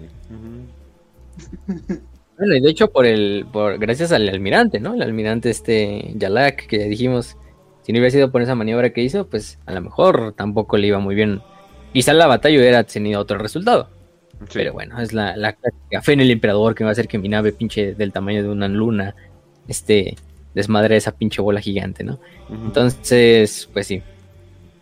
Eh, y ya después de eso se viene lo que es la propia batalla de, de, Dalit Prime, ¿no? Que es el planeta central, el planeta más importante del sistema Dalit y el planeta que, que se va a, mm, a, a donde se va a decidir la mayor parte de la batalla. Eh, muchos miembros del Consejo de la Cruzada, pues, de cierta manera sí empiezan a dar, decir como, pues, o sea, no, no está yendo tampoco tan bien la campaña que digamos, o sea, estamos ganando, pero también no es como que los Taus le estén poniendo muy fácil, ¿no? Y de hecho algunos incluso sugieren que prácticamente pues ya se retiren la mayor parte de las naves imperiales, o que se retire la cruzada. La mayor parte, bueno, una menor parte, la mayor parte de la cruzada o del concilio de guerra decide que la cruzada debe de continuar porque pues nos estamos acercando al planeta más grande del, sector, que es Dalit Prime, que está protegido por tres estaciones orbitales Tau, em, y además pues, pues, nada más y nada menos que el comandante Farsight, bueno, el imperio no lo conoce, no lo conoce de nombre, pero sí se está dando una fuerza Tau bastante grande en lo que es esta zona de, de Dalit Prime. Y bueno, el imperio primeramente lo que hace es continuar la campaña, llegan a lo que es Dalit y sí hacen una, un poco una, un avance un poco más cauteloso. Em, eh, son destruidas las tres estaciones orbitales de sobre Dalit Prime. No generan tanto conflicto como las propias que se habían encontrado en Preyen. Pero bueno, en este caso es cuando ya aquí vemos brillar al buen Oshova. Eh, los imperiales empiezan a hacer su desembarco a nivel planetario, principalmente. Lo que hace es que se envían primeramente nada que nada, el, nada, primero que nadie la Guardia Imperial con sus clásicas este, Hydras. Aparte de eso empiezan a desembarcar cargueros aéreos con transportes mecanizados, con tanques, principalmente Lehman Ross, em, entre otras. Y también los, los empiezan a desplegar eh, ramas de la o alas de la aeronáutica imperialis para dar apoyo aéreo. Eh, aquí es cuando Farsight comanda principalmente la Castelaire para que empiecen a desplegar los Barracudas, los cazas tiburón, los Tiger Sharks, los, los Solar Sharks, que son otros tipos de bombarderos, para empezar a hacer una guerra espacial, digo espacial aérea contra la aeronáutica imperiales y también destruir el mayor número de, de, naves imperiales de desembarco, ¿no? Antes de que lleguen los, los regimientos de la guardia a tocar superficie. Eh, en este caso también cuando empiezan a llegar los Thunderbolts, los Thunderbolts dan un poco mucho más pelea. Los Thunderbolts empiezan a decantar un poco la batalla aérea al nivel de los, de los imperiales. Em, pero aquí también, ¿cómo se llama? La casta del aire es una defensa fanática, principalmente con sus bombarderos, con sus casas, con sus barracudas, sus casas eh, tiburón, entre todo esto y empiezan a hacer que los bombarderos de hecho sean totalmente diezmados por, la, por las armas antiaéreas Tau. Mientras, pero pues eso no es suficiente, ¿no? Sabemos que el imperio no le importa perder unas cuantas naves, el imperio siempre tiene más naves, entonces las valquirias y las ventas empiezan a, aterrizar principalmente. Eh, aunque muchas son destruidas también por los cazas, eh, em, ¿cómo se llama este? Eh, del Tau, ¿no? Em, también el Farsight ordena disparar misiles Skyray para derribar las pocas naves que pues a lo mejor eh, sacaron los cuerpos de intercepción. Entonces la casta del aire pues de cierta manera asegura una supremacía aérea. Aunque las naves imperiales eh, de órbita empiezan a decir pues ya vimos que la aeronáutica le están dando en la madre. Vamos a nosotros contraatacar. Y es cuando las naves imperiales empiezan a hacer un bombardeo completo a ciertas posiciones eh, donde hay tropas de tierra Tau. Em, y ahí es cuando toman como esta pequeña distracción, en las cuales los Tau pues, se tienen que fortificar, principalmente en tierra, y también dejar un poco la coordinación con las naves, eh, con las naves aéreas. Y empiezan a dejar caer estas columnas de fuego, estas explosiones, estos misiles. No como exterminados, porque fácilmente podría dejar un pinche misil devorador de vida y ahí quedó todo, ¿no? Pero el imperio quiere demostrar un punto, ¿no? O sea, fácil sería el imperio destruir un mundo así. Pero Dalit Prime tiene un valor estratégico importante. Entonces también a la larga el imperio sabe que si capturan Dalit Prime, Dalit Prime le puede servir al imperio como una forma de, de cabeza de playa para seguir conquistando otras partes del imperio Tau o para continuar la cruzada una vez que ya se, gane la batalla. Entonces, por eso es que el imperio no dice, ah, pues vamos a echarle un pinche exterminatus, ¿no? Es un planeta que, que, lo van a necesitar. Debió haber sido como algo de, ok, comandante, ya llegamos a Dalit Prime, ¿qué tenemos que hacer? Hmm, podríamos lanzar un exterminatus, pero el comandante Tau me lanzó un insulto por línea, así que vamos a invadirlo. Señor, acabamos de explotar un planeta donde estaba mi hija. A ver, ¿el planeta donde estaba tu hija tenía un comandante que me insultó en línea? No, ¿verdad? Tu hija debió haber pensado dónde estaba antes. Ahora es personal. Ahora es personal. Ahora es personal. Este, acérquenme, quiero golpearlo con mi espada, así dice el pinche general, ¿no? En este caso, el general Gauch, o Gauch, no sé cómo siga su apellido. sí, ese güey. Este. Mm, y es cuando Farsa dice, y aprovechando que están las propias explosiones, es que el, el Imperio empieza a desembarcar a todas las tropas así en medio de las pinches explosiones valiéndole verga, ¿no? Así, aprovechando la distracción. Es cuando este Farsa dice, no mames, estos güeyes son de cierta manera admirables, o sea, les vale verga, son directos y, y no les importa así como, o sea, pinche perder a tropas simplemente para llevar a cabo como esta primera cabeza de playa o retomar este como punto de desembarco. Y es cuando entonces de Farsight de hecho se lleva sus equipos Crisis de, de traje de batalla Crisis para, para empezar a luchar en las partes más álgidas. Eh, aquí es cuando se viene un revés para la casta del aire porque empiezan a llegar los cruceros de asalto de los Space Marines y arrojar lo que son principalmente las cápsulas de desembarco Space Marines y más Thunderhawks. Entonces los Thunderhawks pues no son como otras naves de la aeronáutica imperial o de la Guardia Imperial. Son mucho más resistentes, son mucho más pesados. Eh, obviamente los pilotos Space Marines son mucho más curtidos que algunos pilotos de la aeronáutica imperial, aunque sí hay algunos de la aeronáutica que puedes decir que eh, traen de sus pendejos a los Space Marines en su forma de, maniobrar y de, y de ser cazas aéreos y todo. Pero bueno, entonces las cañoneras de los Astartes empiezan a, desembarcar y se dan cuenta los Tau, la casta del aire se da cuenta de que literalmente se encuentran, digamos, de frente las dos fuerzas de aéreas. Se encuentra la fuerza Astartes y la fuerza de la casta del aire. Y los de la casta del aire se empiezan a sorprender porque dicen, qué chingados, ¿no? Los, los imperiales no, no, no, no cambian rumbo, ¿no? Pareciera que los güeyes se quieren estrellar contra nosotros, así chingue su madre, así estrellarse. Así es así como de... Sí, no, no, no, es así como de... Es así, a ver quién tiene más huevos y a ver quién se deja hasta el final, ¿no? Así, quién, quién deja la formación hasta el final. Siendo Space Marines, pues les vale verga, ¿no? Sabemos cómo son y de autistas y todo. Entonces los Space Marines no van a romper la formación, van a irse de frente totalmente. Eso hace que prácticamente todas las casas Taus, pues al último momento tengan que decir, no, pues eh, desplieguense, ¿no? Porque si no vamos a chocar de frente contra ellos. O sea, ese es el plan de los Space Marines. Sabían que los Tau no iban a irse de frente contra ellos o por lo menos no estaban tan locos como ellos para, para hacer esa pinche maniobra. Sí, o sea, no, no, no. Este, mm, hasta dice ahí, ¿no? Este, mm, este Farsight, ¿no? Dice, es su fe en su primitiva deidad que adoran tan fuerte que hace que se crean inmortales, refiriéndose a, la fe en el emperador, ¿no? Porque pues, el emperador sabe que, que, de cierta manera, pues, tienen un dios, ¿no? Y le rezan algo los pinches, este, los humanos. Oye, si, muero solo estaré al lado del emperador, entonces ¿cuál es el problema? es una mamada, ¿eh? Este... Pero bueno, o sea, eso ayuda a que la Fuerza Aérea Tau de la Casta del Aire pues empiece a desplegarse y a perder formación y Y lo que hacen los Space Marines es como también una distracción, o sea, en realidad lo que quieren no es destruir a la Casta del Aire y quizá tampoco tienen los números para destruir a toda la Casta del Aire. Pero es hacer que la Casta del Aire ya no siga destruyendo las propias naves de desembarco, tanto de la guardia como de los marines, y los marines empiezan a desplegarse en lo que es esta, como ya dijimos, cabeza de playa, ¿no? Es cuando este um, pues hace un contraataque, no deja que no deja que muchos escuadrones de Space Marines incluso salgan de sus propias cápsulas de desembarco, las destruye antes incluso de, de que desembarquen, las destruyen en el aire o les da las órdenes a los cuantos que quedan de la casta del aire que las destruyan en el aire, porque sabe que que lo que viene dentro de esas madres, pues no debe de, tocar suelo, ¿no? Pero pues es una rapidez y una efectividad de los Space Marines con las que caen que pues, los, los Tau, por más que puedan y por más tecnológicamente avanzados, Oye, que por eh, una, pequeña... Pues no van a poder. Una, una pequeña pausa. Estaba haciendo una encuesta a ver en qué pinche encuesta ganarían los Tau.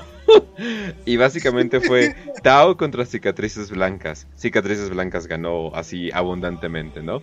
Cicatrices blancas contra Ultramarines. ¿no? Y sorprendentemente, las cicatrices blancas ganaron de nuevo, pero de hecho no por mucho, ¿no? Eh, luego, luego los Tau contra los Ultramarine, y yo dije, no mames, ¿no? Y no, ganaron los Ultramarine, ¿no? Luego los Tau contra los Cruz, y ganaron los Cruz. Esos pinches reptiles. Y yo dije, ok, me voy a pasar de verga. Y puse Tau contra portadores de la palabra. Y al fin estamos viendo una ventaja Tau. tenía, que, tenía que sacar las armas mayores para que para que al fin dijeran, no, no mames, sí, no, es como, no mames, no, pero tampoco voy a apoyar a Erebus, ¿no? Hay límites en esta vida. Ay, los amo, gente. Los amo, los amo. Sí, no. este. Pero. ¿En qué nos habíamos quedado? Es que se estaba pensando esta mamada, pero. Este, sí, sí, ya, ya, ya me acuerdo dónde nos habíamos quedado. Este sí, este. Pues empieza la, el desembarco.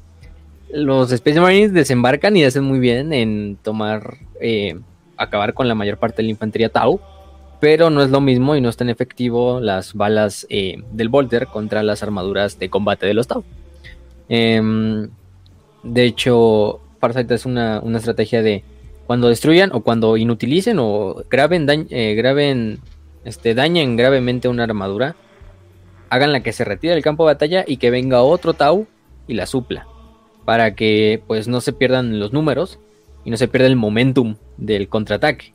Y los equipos que hacen una putiza, o sea, les dan de cierta manera bastante pelea a los marines espaciales, matando a muchos eh, en, guerreros imperiales en, esta, mm, en esta fase de la batalla.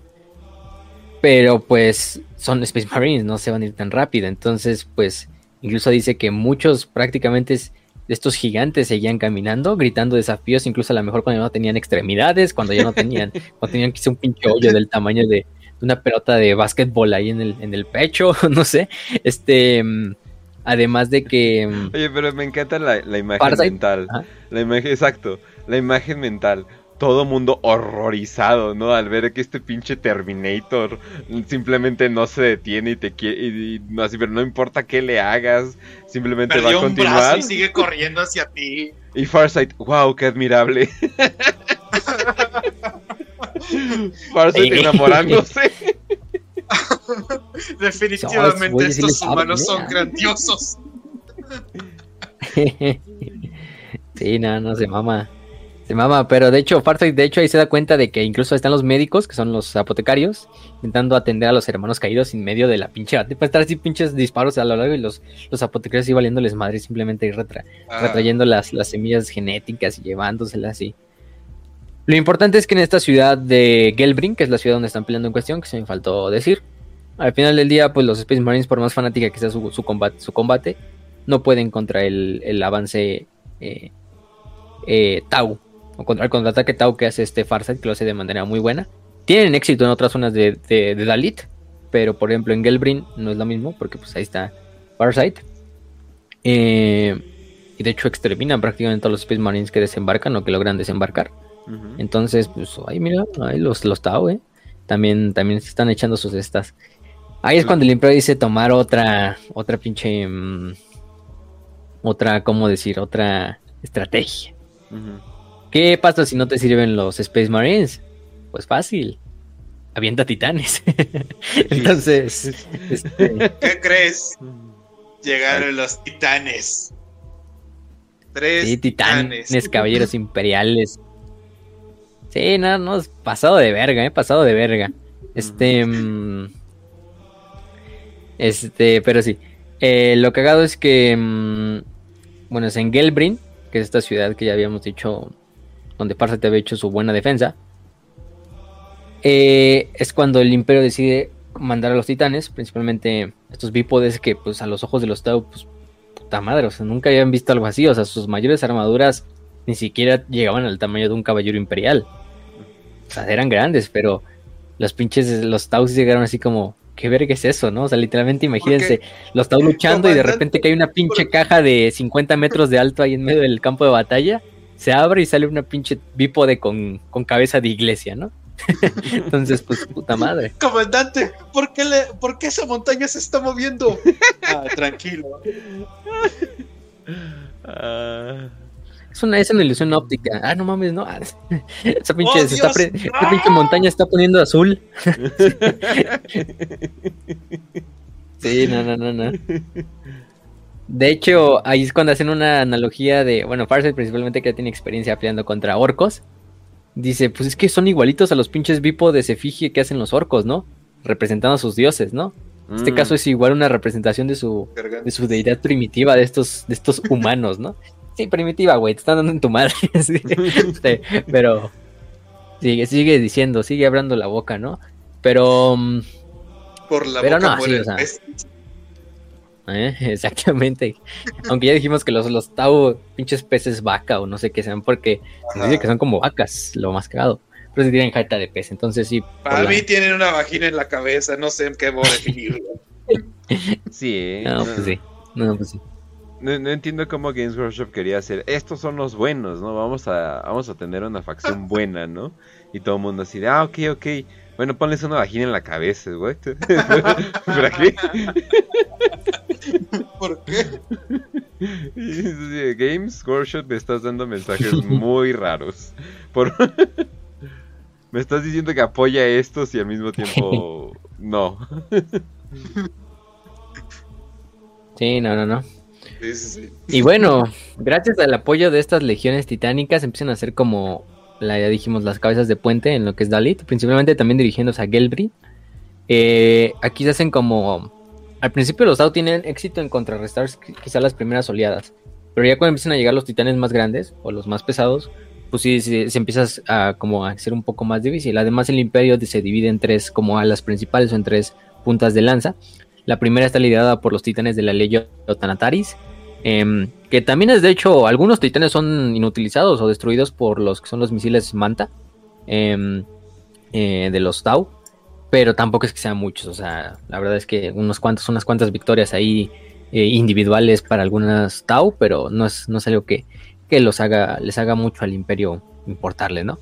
También se empiezan a desplegar los regimientos de, los de rifles de Rakarshan, de la armada de la Guardia Imperial, eh, en la segunda punta de lanza eh, prácticamente, pues como el nombre lo indica, son bastantes buenos francotiradores, al mismo nivel de los Tau, entonces los Tau ya tienen un rival digno a largo alcance, y de hecho tomando bastantes coberturas y haciendo una guerra urbana bastante buena, los, los regimientos de rifles empiezan a tomar también em, ventaja, y los Tau ahí es cuando empiezan a desplegar Krut, eh, principalmente en lo que son los tejados del planeta en la ciudad de Gelbrin, para que también empiecen a ayudar a despejar y contraatacar a los, a los tiradores imperiales o humanos.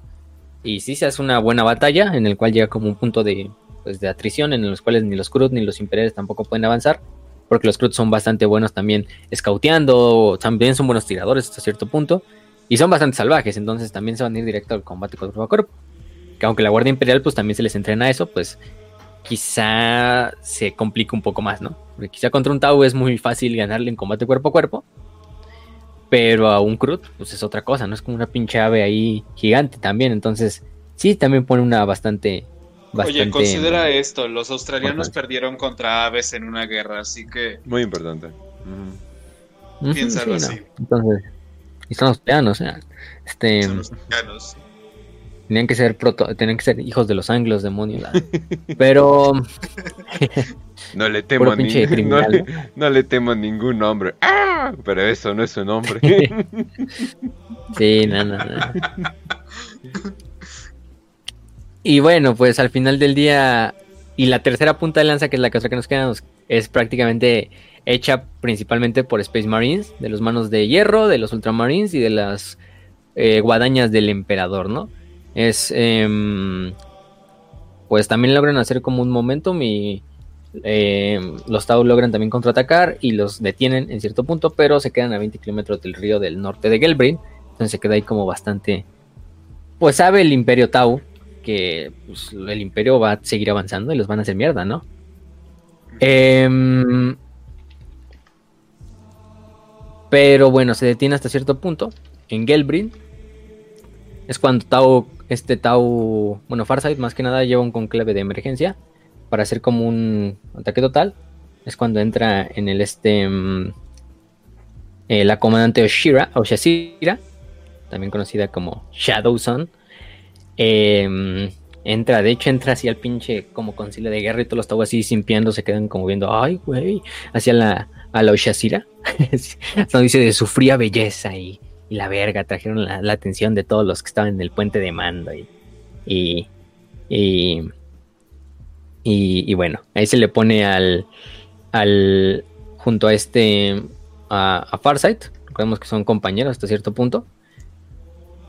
Eh, y es cuando Farsight decide mezclar lo que queda de la Casa del Fuego contra, con los cuerpos de cazadores de los Tau para hacer ataques en las noches, eh, romper la cohesión de los imperiales, que también están pues ya un poco más desplegados y, desprevenidos o preparándose para el otro día. Eh, y bueno, ahí es cuando se vuelve un, pequeño em, paso, ¿no? Durante los siguientes meses, eh, tanto Shazira, o Shadowson como le quieran decir, y Farsight van a seguir defendiendo principalmente Dalate y lo que es este Gelbrin. Al final del día prácticamente Gelbrin y eh, va a caer, pero bueno, también este Farsight va a ser una buena defensa. Eh, lo que hacen los Tau es hacer una guerra pues de pisa y corre o una guerra de guerrillas, principalmente liderados por Oshazir haciendo esa parte, mientras que Farsight lidera las tropas más como haciendo la defensa central o la defensa eh, cuerpo a cuerpo o uno a uno con las fuerzas imperiales, mientras Oshazira hace lo que son estos ataques eh, por los flancos o durante las noches o estas redadas y, empiezan a, a, también a decantar un poco la, o más que nada estancar más la batalla. Mientras tanto en la guerra aérea, pues Corleo Mantén, que es el, este, el almirante, pues se une a la lucha, de hecho personalmente en su barracuda, cazando cañoneras de Space Marines, destruyendo bastantes. Em, también el comandante Briceford de los Tau, eh, con su armadura de combate, eh, mata bastantes Space Marines en lo que es la batalla de la puerta de Bairzar, llegando a, incluso asesinar a un, ¿cómo decirlo? A un capellán. No sabemos de qué capítulo, solo nos dicen que es un líder guerrero con máscara de cráneo, sabemos a qué nos referimos, un capellán. Eh, prácticamente lo terminó, dejó un pinche puré ahí de Space Marine, así, nada más de la lucha que quedó, porque se nos dice que simplemente quedó una pinche masa ahí rota de, ceramita y carne ahí en el pinche piso, ¿no? Que era el, antiguo capellán.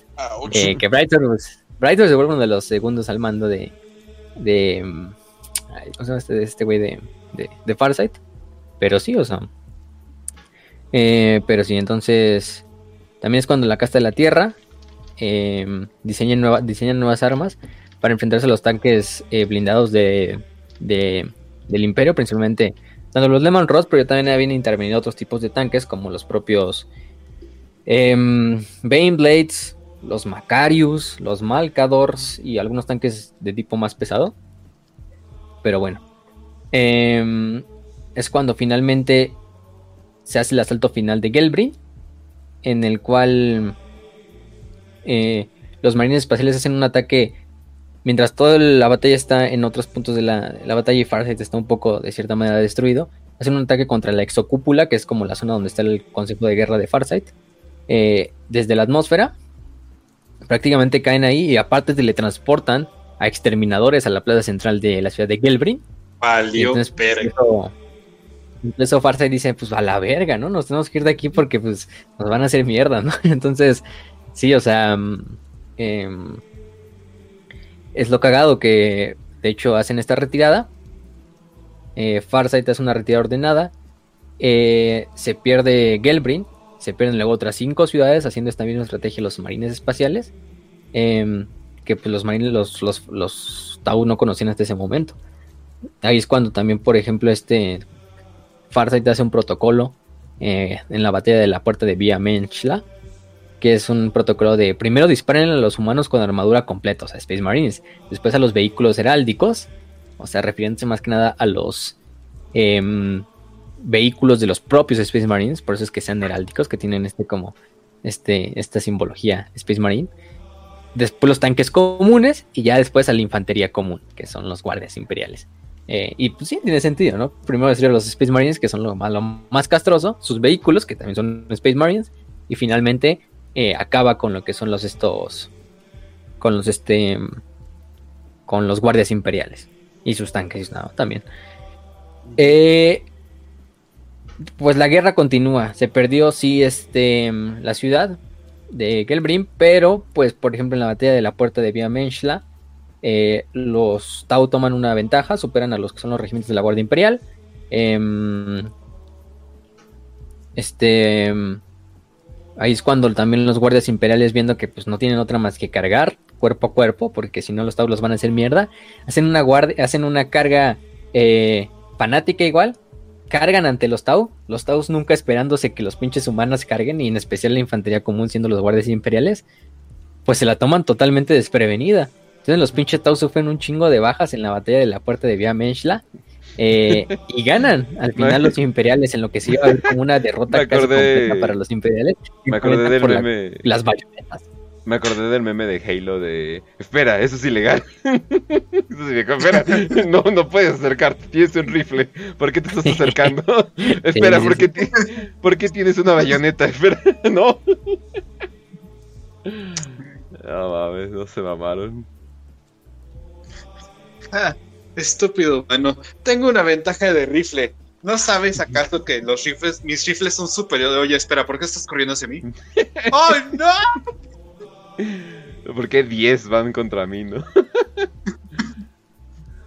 Es como el puto Woya que es así con su. que es así como tomando así. como su, soya y nada más está así como con la cara así de. Ah, no vas a hacer nada, ¿no? Y llega el pinche. el pinche Gigachat, ¿no? Que es el, el guardia imperial y y hacia la verga. Cargando. Este, no, sí, bastante, bastante. Que por cierto, para los que vayan a leer sobre la cruzada de Damocles, eh, sí hay muchos putazos. O sea, es un libro mucho de. Eh, sí, es un libro mucho de putazos y, y muchas eh, batallas. O sea, explicaciones detalladas de batallas y todo eso. Pero muy disfrutable. Y lleno de esos momentos que, que sí te da es, sí te da ternura, así de que, ay, pensabas que no iban a cargar. pues sí, están locos. Todos están locos. le, tienen más, le tienen más miedo a su comisario que a ti, güey. Pues sí, sí, sí. pensaban que iban a anexar al imperio de la humanidad con el bien común, así que... También, después de eso es cuando interviene una de las fuerzas imperiales astartes, que son los martillos de Dorn. Aquí hablando también había hijos de Dorn, presentes en la cruzada. Eh, bastante eficaces contra los Tau, porque ellos sí seguían el Codex Astartes al máximo, contra los Ultramarines, obviamente. Eh, y de hecho, Farsight se empieza a interesar por el, por el, Codex, el Codex Astartes en esa propia parte. Em, y los ejércitos imperiales empiezan también a. Eh, pues simplemente el, el Imperio Tau no tiene una forma así como de pues es que ya está medio jodido esto, porque no tenemos. Por más que tengamos cabezas de martillo, que son estos tanques, los Hammerheads, eh, los tanques blindados, el Imperio está trayendo tanques cada vez más blindados, que pues los cabezas de martillos, pues está difícil que los tumben tan fácil como lo, hacíamos en las primeras fases de la guerra, ¿no? Con los, con los Lehman Ross, donde no había titanes. Ajá. Tenemos una flotilla de 10 tanques martillo. Estoy seguro de que el imperio no va a poder hacer nada contra nosotros. Y de repente se escucha una pista de... Bueno, intentemos que suene más fuerte. y se escucha como que un de un este de un titán, güey. No, y además de que o sea, la o sea, el hecho, bueno, sí es de, es de que el hecho de que pues la tecnología Tau, además, de, eh, o sea, como que la hicieron como para ser súper efectiva, eh, pero no son navajas suizas. Y el Imperio sí es una navaja suiza. Si de, ah, no funciona de esta manera, ah, pues ahora la intentamos de otra manera, ¿no?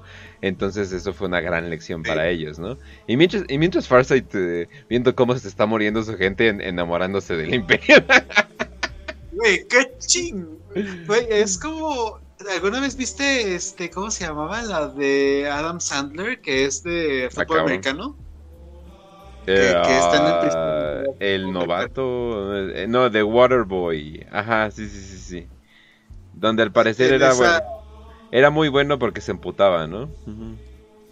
No, no, no, no, no. Eh, ah, en que están en prisión. Se supone que están en prisión y tienen ahí como que un equipo de porristas de prisión que son pues puro pinche fanboy. Eh, ah. hay, uno que exactamente lo drogan y empieza a echarle porras a todos los a los dos equipos, weón. De oh sí, qué bueno que se están esforzando. Lo hicieron muy bien, muchachos. Ese equipo está muy bien, ¿eh? Entonces así me imagino a Farsight celebrando los dos equipos de, oh sí, lo hicieron muy bien, pero están medio pendejos. El otro equipo nos está ganando y estamos muy bien. Qué buen equipo, de verdad. no mames. Oye, me pre a ver si, a ver si te puedes robar uno de esos libros. Nos están masacrando. no, sí está cabrón. Güey, es que eso es lo que no entiendes, dice Farsight. Eso es lo que no entiendes. Nos están masacrando. ¿No es genial? uh, Farsight. Momento incorrecto. Pero pues bueno, obviamente por eso terminó Farsight así, ¿verdad? sí, ya, ya, ya, están comentando que se llama ah, Golpe Bajo. Golpe Bajo se llama la película. Ah, cabrón, no me acuerdo de esa película. Pero bueno, ah, continuemos. Ah, creo que ya sé cuál es. Ah, ya, Este. Sí. Este, pero bueno. En esta parte creo que entramos ya a la fase 3, que es la fase 3 de la operación. Eh, bueno, primero es la operación Plutón, que es la que estamos hablando, por ejemplo, de, de las tres fuerzas de, de punta de lanza. Y lo que es la operación Hydra, que es la fase final de la batalla de Dalit Prime. De hecho, aquí en esta última fase, o entre la 2 y la 3, sucede un evento bastante curioso, que es cuando un señor de los cicatrices blancas, no tenemos el nombre exacto, pero no es Corsair Khan, obviamente, porque pues, él sigue vivo y todo, ahí anda. Este, y él, pues, luego vamos que se enfrenta contra Chowson y todo este desmadre. Eh, es derribado principalmente por lo que. Eh, bueno, no es derribado, sino que empieza abrirse camino en lo que es la ciudad de... Eh, en una ciudad de, Dalit. Parasite le da permiso a un piloto llamado Mona Shakobash para que lo intercepte. Para que lo intercepte. Entonces lo que hace es que lo derriban los exterminadores de, este señor del guerrero del capítulo. Quizá era capitán, supongo que es un capitán. Los cicatrices blancas. Y es cuando Shakobash esté a punto de ser ejecutado por el señor de los cicatrices blancas. Activa un mecanismo que es un mecanismo experimental de éstasis, así como, como los campos tesseractos que tienen los propios necrones, pero no tan avanzado obviamente, simplemente es como un campo que pues, eh, detiene el tiempo en un, en un radio. Justo cuando le van a dar el último golpe de gracia, el, el Space Marine activa el campo de éstasis y se quedan tanto él como el Señor de los Cicatrices Blancas atrapados en este campo de éstasis. Y de hecho, cientos de años después va a permanecer todavía esa pinche campo de éxtasis, esta esfera eh, atemporal. Y, una vez que los Tau retomen Dalit Prime, eh, de hecho lo van a poner como un, como un monumento en la, en la pinche ciudad central de, de, Dalit Prime, ahí pinche Space Marine y un puto Tau ahí así. dicen, ah, no, ni lo saquen de ahí. Güey, creo que es lo, peor que le puedes hacer a un cicatriz. Era una cicatriz blanca, dijiste, ¿no? Sí, exacto. cicatriz. Lo detuvieron. es lo peor que lo detuvieron. Eso es lo peor que le Es la peor tortura que le puedes hacer a una cicatriz blanca. No, pero yo creo que es así de, bueno, lo apagamos y matamos al Space Marine. Ah, mejor déjalo apagado. no vaya a estar más emputado. No mames. Oh Dios. Sí, sí. no, bueno, y, y bueno, la, la pinche guerra continúa, ¿eh? O sea, de hecho, Dalit, hay un muy buen pinche resumen en el artículo de Falsa. Yo creo que viene mejor que en el propio artículo de la, de la cruzada del Golfo de Damocles. Eh, pero, para no hacerlo largo y también seguir hablando de otras partes, todo viene al final, obviamente, tanto la casta de la Tierra hacen avances tecnológicos para acabar con ciertos mecanismos del imperio, mientras que el imperio también sigue mandando fuerzas, o con lo que le queda de fuerzas, sigue retomando algunos lugares, pero pues sí, la guerra se estanca prácticamente, ¿no? O sea, las guerras, a cierto punto ya, tanto el imperio como el imperio Tau, saben que la pinche guerra pues no está yendo a ningún lugar, o sea, los dos están dando una batalla bastante, bastante, pues buena, en cierto punto. Eh, en la última fase, que es la operación, bueno, tanto Plutón como la operación Hydra, es cuando el general Gauch concluye que la, pues, la cruzada ha caído en un mundo como Dalit Prime, que es un mundo que es un mundo central Tau, es un mundo bastante importante, es un mundo que pues no va a ser fácil de conquistar y además también la fuerza imperial ya está de cierta manera desgastada. Em, incluso algunos en el, Consejo Imperial de Guerra dicen, no, pues somete el pinche mundo exterminatus a la verga y, no sé qué. Y bueno, sí lo podía hacer, ¿no? Eh, el general Gotch, al final del día, también con consejo de los Space Marines. También hay que decir que en la batalla, pues de esta, de la campaña de, de, de, de Dilat, muere este Aetius, el capitán de los, de los Ultramarines, al mando de los Ultramarines. Y es cuando Numitor lo, lo sucede y Catus Sicarius también se hace famoso en esta parte. Eh, pero bueno, en lo que es la operación Hydra, pues ya es cuando llegan como un a un a un acuerdo, ¿no? Em, lo que hacen es principalmente destruir la, mayor parte de la casta del aire en un ataque sorpresa en el cual se utilizan tanto a los titanes como los regimientos de Brimlock para derrotar a un flanco derecho de los Tau y, y, atraparlos contra el mar, mientras la Armada Imperial les dispara desde órbita, haciendo que prácticamente toda la, esta eh, Fuerza Aérea Tau pues, sea desaparecida prácticamente.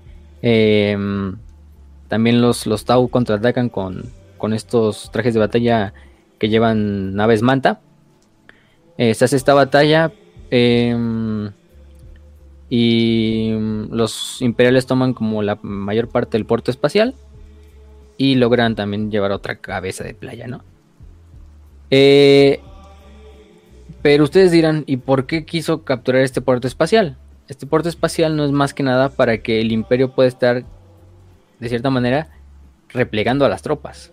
Es decir, capturó el, el puerto espacial para ir evacuando a las tropas imperiales una por una en un puerto seguro eh, no en retirada, sino más bien en una tregua, que de hecho la tregua se alcanza, eh, ¿cómo se llama?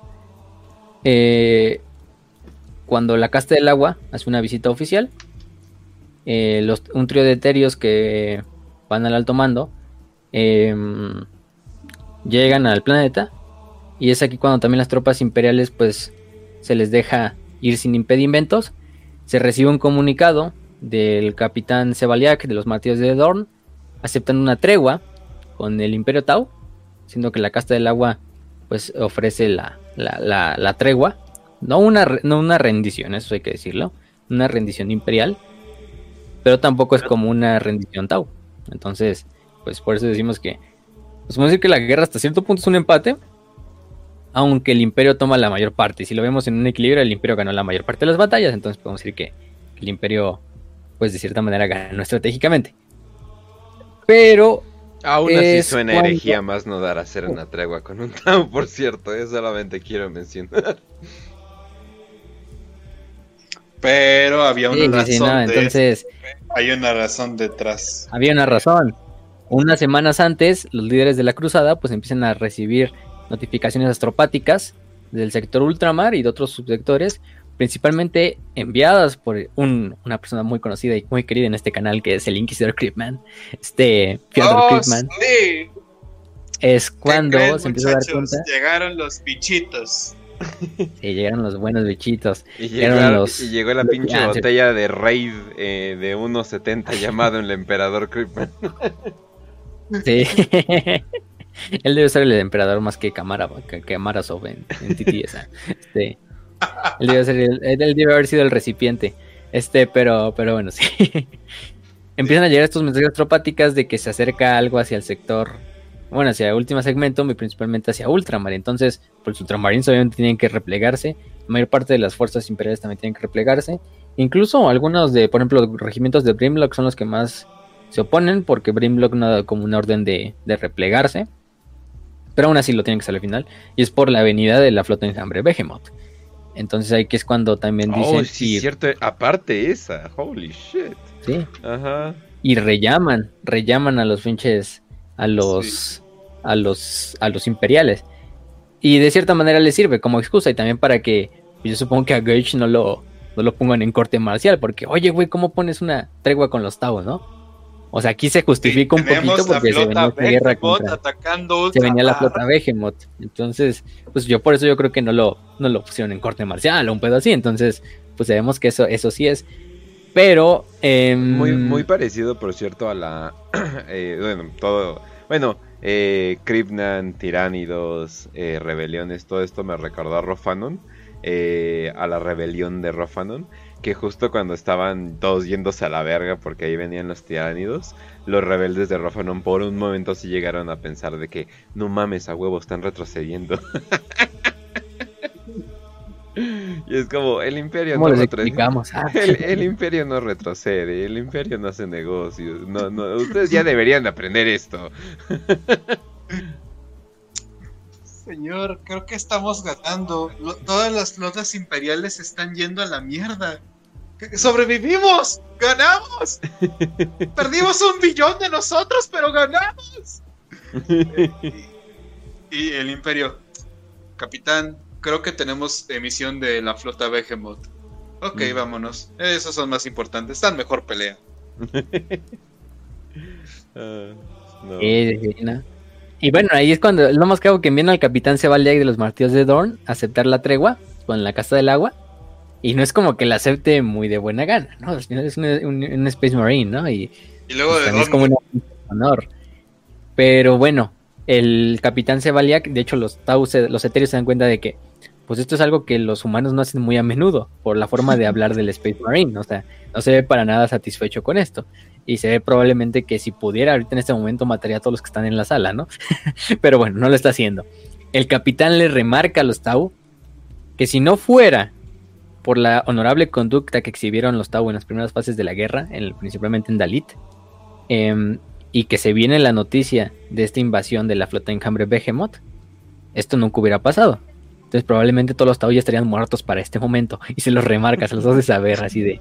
Ustedes nada más los, salvó la campana prácticamente, casi casi. Y, pues lo, sacaste del agua y los atreos dijeron, pues, pues sí, no, no tenemos ninguna pinche no, problema con, ello, porque habían descubierto que detrás del imperio y detrás de esa fuerza de expedición imperial pequeña, pues había un pinche titán que englobaba toda la Vía Láctea. Entonces, pues sí sabían que, que solo se habían enfrentado contra una pequeña fracción del poder, incluso de un solo segmento. Entonces, pues, nos convenía, ¿no? O sea, aquí, sin ni cómo, cómo ponernos al pedo. Ay, Dios. Qué hermoso, qué hermoso momento. O sea, además, piensa lo que, que es obviamente uno de los hijos de Dorn y no van a ser muy, muy amables al momento de decirlo.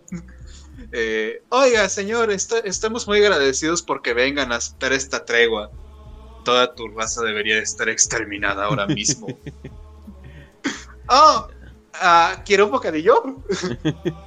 Oye, pero sí tienes razón en, en lo de que básicamente los Town, o sea, la única razón por que no son exterminados es porque no causan un problema mayor. Y yo creo que ahí aprendieron a, oye, mejor no hay que hacer tanto ruido. Porque digo, entre los tiránidos, entre Drukaris, entre el pinche caos, ahora la galaxia está partida en dos. Por cierto, no sé nada de los Tau eh, después de, todo, el, todo el desmadre que pasó. están haciendo la cuarta esfera de expansión y los enclaves Parsec se están expandiendo igual. Pero obviamente tienen ahí Ultramarines, ¿no? Y de hecho, ah. es porque está la guerra de la plaga que se pueden expandir. Pero tan pronto acaba la guerra de la plaga, incluso Gilliman lo dice, ok, nuestro primer enfoque tienen que ser los Tau porque estos güeyes se están expandiendo muchísimo más de lo que podemos contener. Mm. Eh, y creo que este, les mandan regimientos imperiales para al menos tenerlos ocupados. Ah, ok. Pero fuera de ahí no sé muchísimo. Ah, ok, ok, bueno. Ok, ok. Sigamos, sigamos. Sí, pues hasta. pues sí. El Imperio Tau no triunfa, pero tampoco es exterminado. Entonces, es una victoria para ellos. Eh, para los historiadores, los historiadores Tau dirán que fue una victoria suya, ¿no? Pero los victoria, pero los imperiales, pues, no, no, los historiadores imperiales no lo verán así. Es lo cagado. Este, lo verán como una victoria imperial aunque más bien es una retirada ordenada imperial, una tregua. A decir que es una tregua, al final fue una tregua. Aunque si lo vemos a un largo plazo, sí tenían razón los imperiales, pues acababan con Dalit, Dalit ya estaba en sus últimas, de hecho. también fue un poco así como de gauch, de no, güey, te retiraste ya en el momento en que los teníamos. Aunque sí, o sea, quién sabe, también ahí a lo mejor Farsight se sacaba algo de la manga y también está Shadowson y terminaban dándole la vuelta. Pero bueno, sí era una, era una guerra pues bastante buena y por eso decimos que los Tau se dieron su, batalla y en especial Farsight se hizo su leyenda más grande de lo que ya era. Shadowson saca em, su poder secreto de, de protección de, trama porque nadie la quiere muerta, entonces le, le arman mil excusas para que no muera. Principalmente para que pueda casarse con Kitten. Yo sé que se van a casar algún Porque es la única Tau. Uy, la única Tau, es la única Tau follable en el Imperio. Güey, no te enteraste de Kitten, no, mejor ni te digo. oh no. Vivo, ¿no? no, no. Está completamente vivo y está, está feliz. No. Ya llegó a Marte, ¿no? Ah, bueno, eso sí. Puta madre, porque eh, justo hoy, de hecho, hoy recordé que TTS ya murió y así, ah, chinguen a su madre. Además lo dejaron así, pero pues bueno, ni modo. Sí, pinche Blue Balls ahí que nos dejaron. Che cliffhanger jodido. Se supone, o sea, de hecho, cuando justo iba a salir el can, no. Se supone, o sea, se supone que, mm, o sea, bajo lo que lo... Bueno, una pequeña vertiente de TTS rápido. Se supone que después de eh, la muerte iban a, iban a conseguir un pipipupu, bla, bla, bla, y lo iban a poder revivir, pero le iba a dejar secuelas de daño, de daño cerebral, obviamente para hacer más cómico el asunto de Kitten y todo eso, y se supone que después de eso iba a venir otro, otro evento grande, pero ya después, ya en mucho tiempo, pero por los hijos y por lo que pasó con Games Workshop, entonces valió verga todo. Puta madre.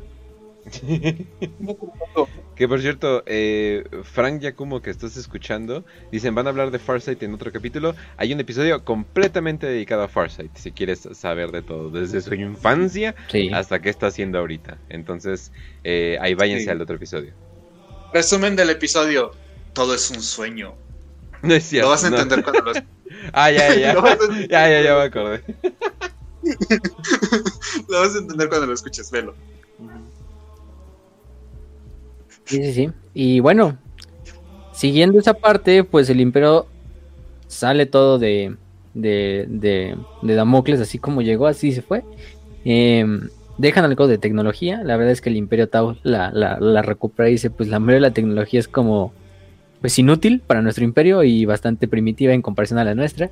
Aunque Obesa, recordemos a Obesa, que es eh, uno de los compañeros de Farsight, un científico de la casta de la Tierra, que de hecho luego va a ser portador de un traje, porque en los enclaves Farsight se va con, con este, con, con Farsight y propiamente se vuelve como líder científico de, su, de sus enclaves, y de hecho se trae hasta su propia armadura y participa ahí en la batalla junto a Farsight y todo.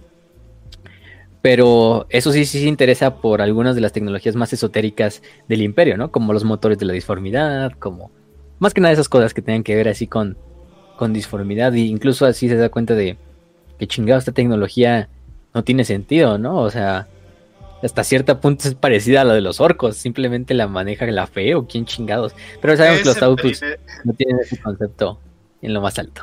Todos lo estaban preguntando, ¿por qué ese marine espacial con una vara gigante puede hacer pipí, popo y flush eh, de la nada? Los etéreos. Ah, eh, es que tienen una ciencia muy especial y enfocada. Es, son los humanos, son malos. Mátalos, por favor. no, o sea, la, neta, o sea, sí, la, la, tecnología de Tao está mamalona y van en buen camino. Pero a mí se me hace que por en algún momento algún Tao va a decir, wow, puedo hacer un mecanismo que hace decisiones por su propia cuenta. Seguro nada malo va a pasar. Y así vamos a ver el final del Imperio Tao. el Imperio de la Humanidad, primera vez. exactamente, exactamente. Y bueno, otras cosas después de consecuencias no lo dijimos, pero durante la campaña de Dalit hubo una cierto momento en donde se crearon unos chips eh, propiamente eh, con las memorias del comandante Yumanmi, también conocido como este eh, Pure Tide, el maestro de ya saben quién, de Farsight, de Shazira y de todos ellos. En el cual pues prácticamente se le implantaron los recuerdos y las enseñanzas de, de Yunmami a ciertos Taos escogidos para hacer como estos tipos de, se les llamó las espadas de Yunmami o de, de Pure Tide. En este caso fueron los mejores guerreros junto a Farsight durante la, parte de la cruzada, pero algo que sí pasó es que una vez acabada la cruzada, todos los chips neuronales de estos espadas de Yunmami se les tuvieron que retirar quirúrgicamente, por lo cual quedaron prácticamente como retrasados mentales. sí, nos los dice, retrasados, retrasados mentales prácticamente quedaron todos estos grandes guerreros. Es un y pues el Imperio tuvo una pérdida importante. El retraso mental es un, término médico. Antes les decían mongoloides y esto también es un término médico, entonces eh, entonces solamente les digo, solamente les digo que hay suerte que están usando la palabra retrasado para la gente que se ofende con la palabra retrasado. sí, no busquen fácil mongo no busquen fasis mongoloide porque pues, se van a encontrar con muchas cosas que, quieren ver. De hecho, ya, ya no se les puede decir así. Bueno, se ha intentado quitar eso, ¿no? Este de decir, oh, es que es un mongoloide. Tiene características mongoloides, o sea, con down, pero bueno. Pero sí. Pues, pues sí, quedaron retrasados, quedaron con retraso mental, con retraso en el, cognitivo, así como los que fuman marihuana, así quedaron. Pero otra cosa que no les, no les, dicen ahí. Por, por seguridad de este programa, vamos a decirles ogretes eh, azules. Por la seguridad de este programa. y los mongoles. Y los mongoles, ahora, ahora. Y yo, ¿qué, cabrón? Ah, sí está cabrón. Pero bueno, continuemos. Continuamos. Y no, pues bueno, quedaron, ya dijimos, quedaron mongoles, ah, cierto, no, quedaron retrasados los pobres, los pobres. En este caso, este, pues sí, la carta le va a decir. azules. O azul. más, más bonito. Este es el doloroso coste de la victoria, que tus soldados queden mal, ¿no? Pues, eso siempre va a pasar, ¿no? En todas las guerras, los soldados van a quedar con estrés postraumático, pero no van a quedar como estos pobres estados de las espadas de Yunami. También lo que pasa aquí es que este, el comandante Shabastos, que es otro gran compañero de Farsight, murió durante los enfrentamientos de Dalit, su cuerpo totalmente incinerado y recuperable. Eh, también se nos dice que el comandante Yunanmi, pues es prácticamente, pues está en sus últimos días, o sea, el comandante Pure legendario comandante Pure porque entrenó a los mejores y pues sí, es una leyenda marcial de todo el Imperio Tao. Estaba ya en sus últimos días, o sea, su estado mental, su salud ya estaba decayendo rápidamente y es cuando va el etéreo máximo, el maestro etéreo, decreta que para el bien supremo, eh, Yunami se tiene que permanecer vivo de cualquier forma. Entonces se le somete prácticamente a lo que es una que su mente se traspase a una inteligencia artificial, que se pone en el monte Kanji, en, la cima del monte Kanji, en el de Tau, para así permanecer vivo, ¿no? Eh, si de esta forma no fallaba esto, pues lo único que había que hacer era hacer que sus pupilos, sus más grandes pupilos, que es en este caso Farsight, este Brightford y, y Shadowson, pues sigan vivos. Y de hecho, em, este se les prácticamente se les mete en un campo de éxtasis a estos tres para que sigan vivos y se les levante cuando el Imperio Tau los necesite más en sus misiones y en sus campañas militares posteriores.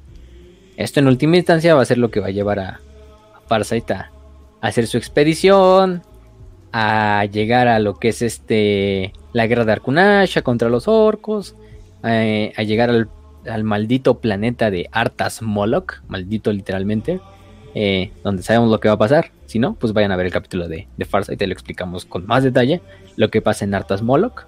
Y una vez que eso, pues la propia independencia de, de, de Farsight en cuanto al Imperio Tau y el establecimiento de los enclaves Farsight después o más allá del Golfo de Damocles.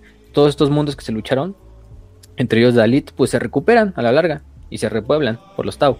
El Imperio está demasiado ocupado con la flota de Enjambre Behemoth y luego con otras cosas pues ya al final del día no le vuelven a tomar importancia y muchos de estos eh, territorios pues son otra vez retomados por el Imperio Tau.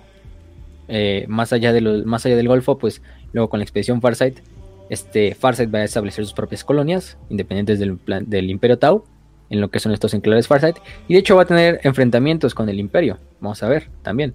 El Imperio va a tener que regresar, también va a querer retomar ciertas partes de esa, de esa zona, y obviamente lograr lo que es la, recuperación de estas, fortalezas, ¿no? Y nada más para como la última parte, pues acabamos con esta guerra de Damocles, ¿no? Esta guerra de Damocles que, de cierta manera, decía ahí al principio del programa, que se me figuraba otras guerras, ¿no? De la vida real. Se me figura, y lo decía porque al final del día lo que vemos es que no es que el imperio de la humanidad haya quedado debilitado, pues para nada, o sea, poner una fuerza pequeña y perder una fuerza pequeña, pues para el imperio humanidad no es nada. Eh, aunque sí tuvieron que al final de cuentas retomar y desviar recursos para luchar contra la flota enjambre de Behemoth y por eso Behemoth también pudo avanzar tanto. Casi se lleva la verga Ultramar, entre otras cosas. Por suerte no, no se perdió nada. Aunque se perdieron muchos mundos, pero al final se logró acabar con la amenaza. Mientras que el Imperio Tau, pues sufrió bastante, o sea, perdió bastantes miembros durante la guerra de Damocles. Perdió bastantes planetas que fueron destruidos por el Imperio.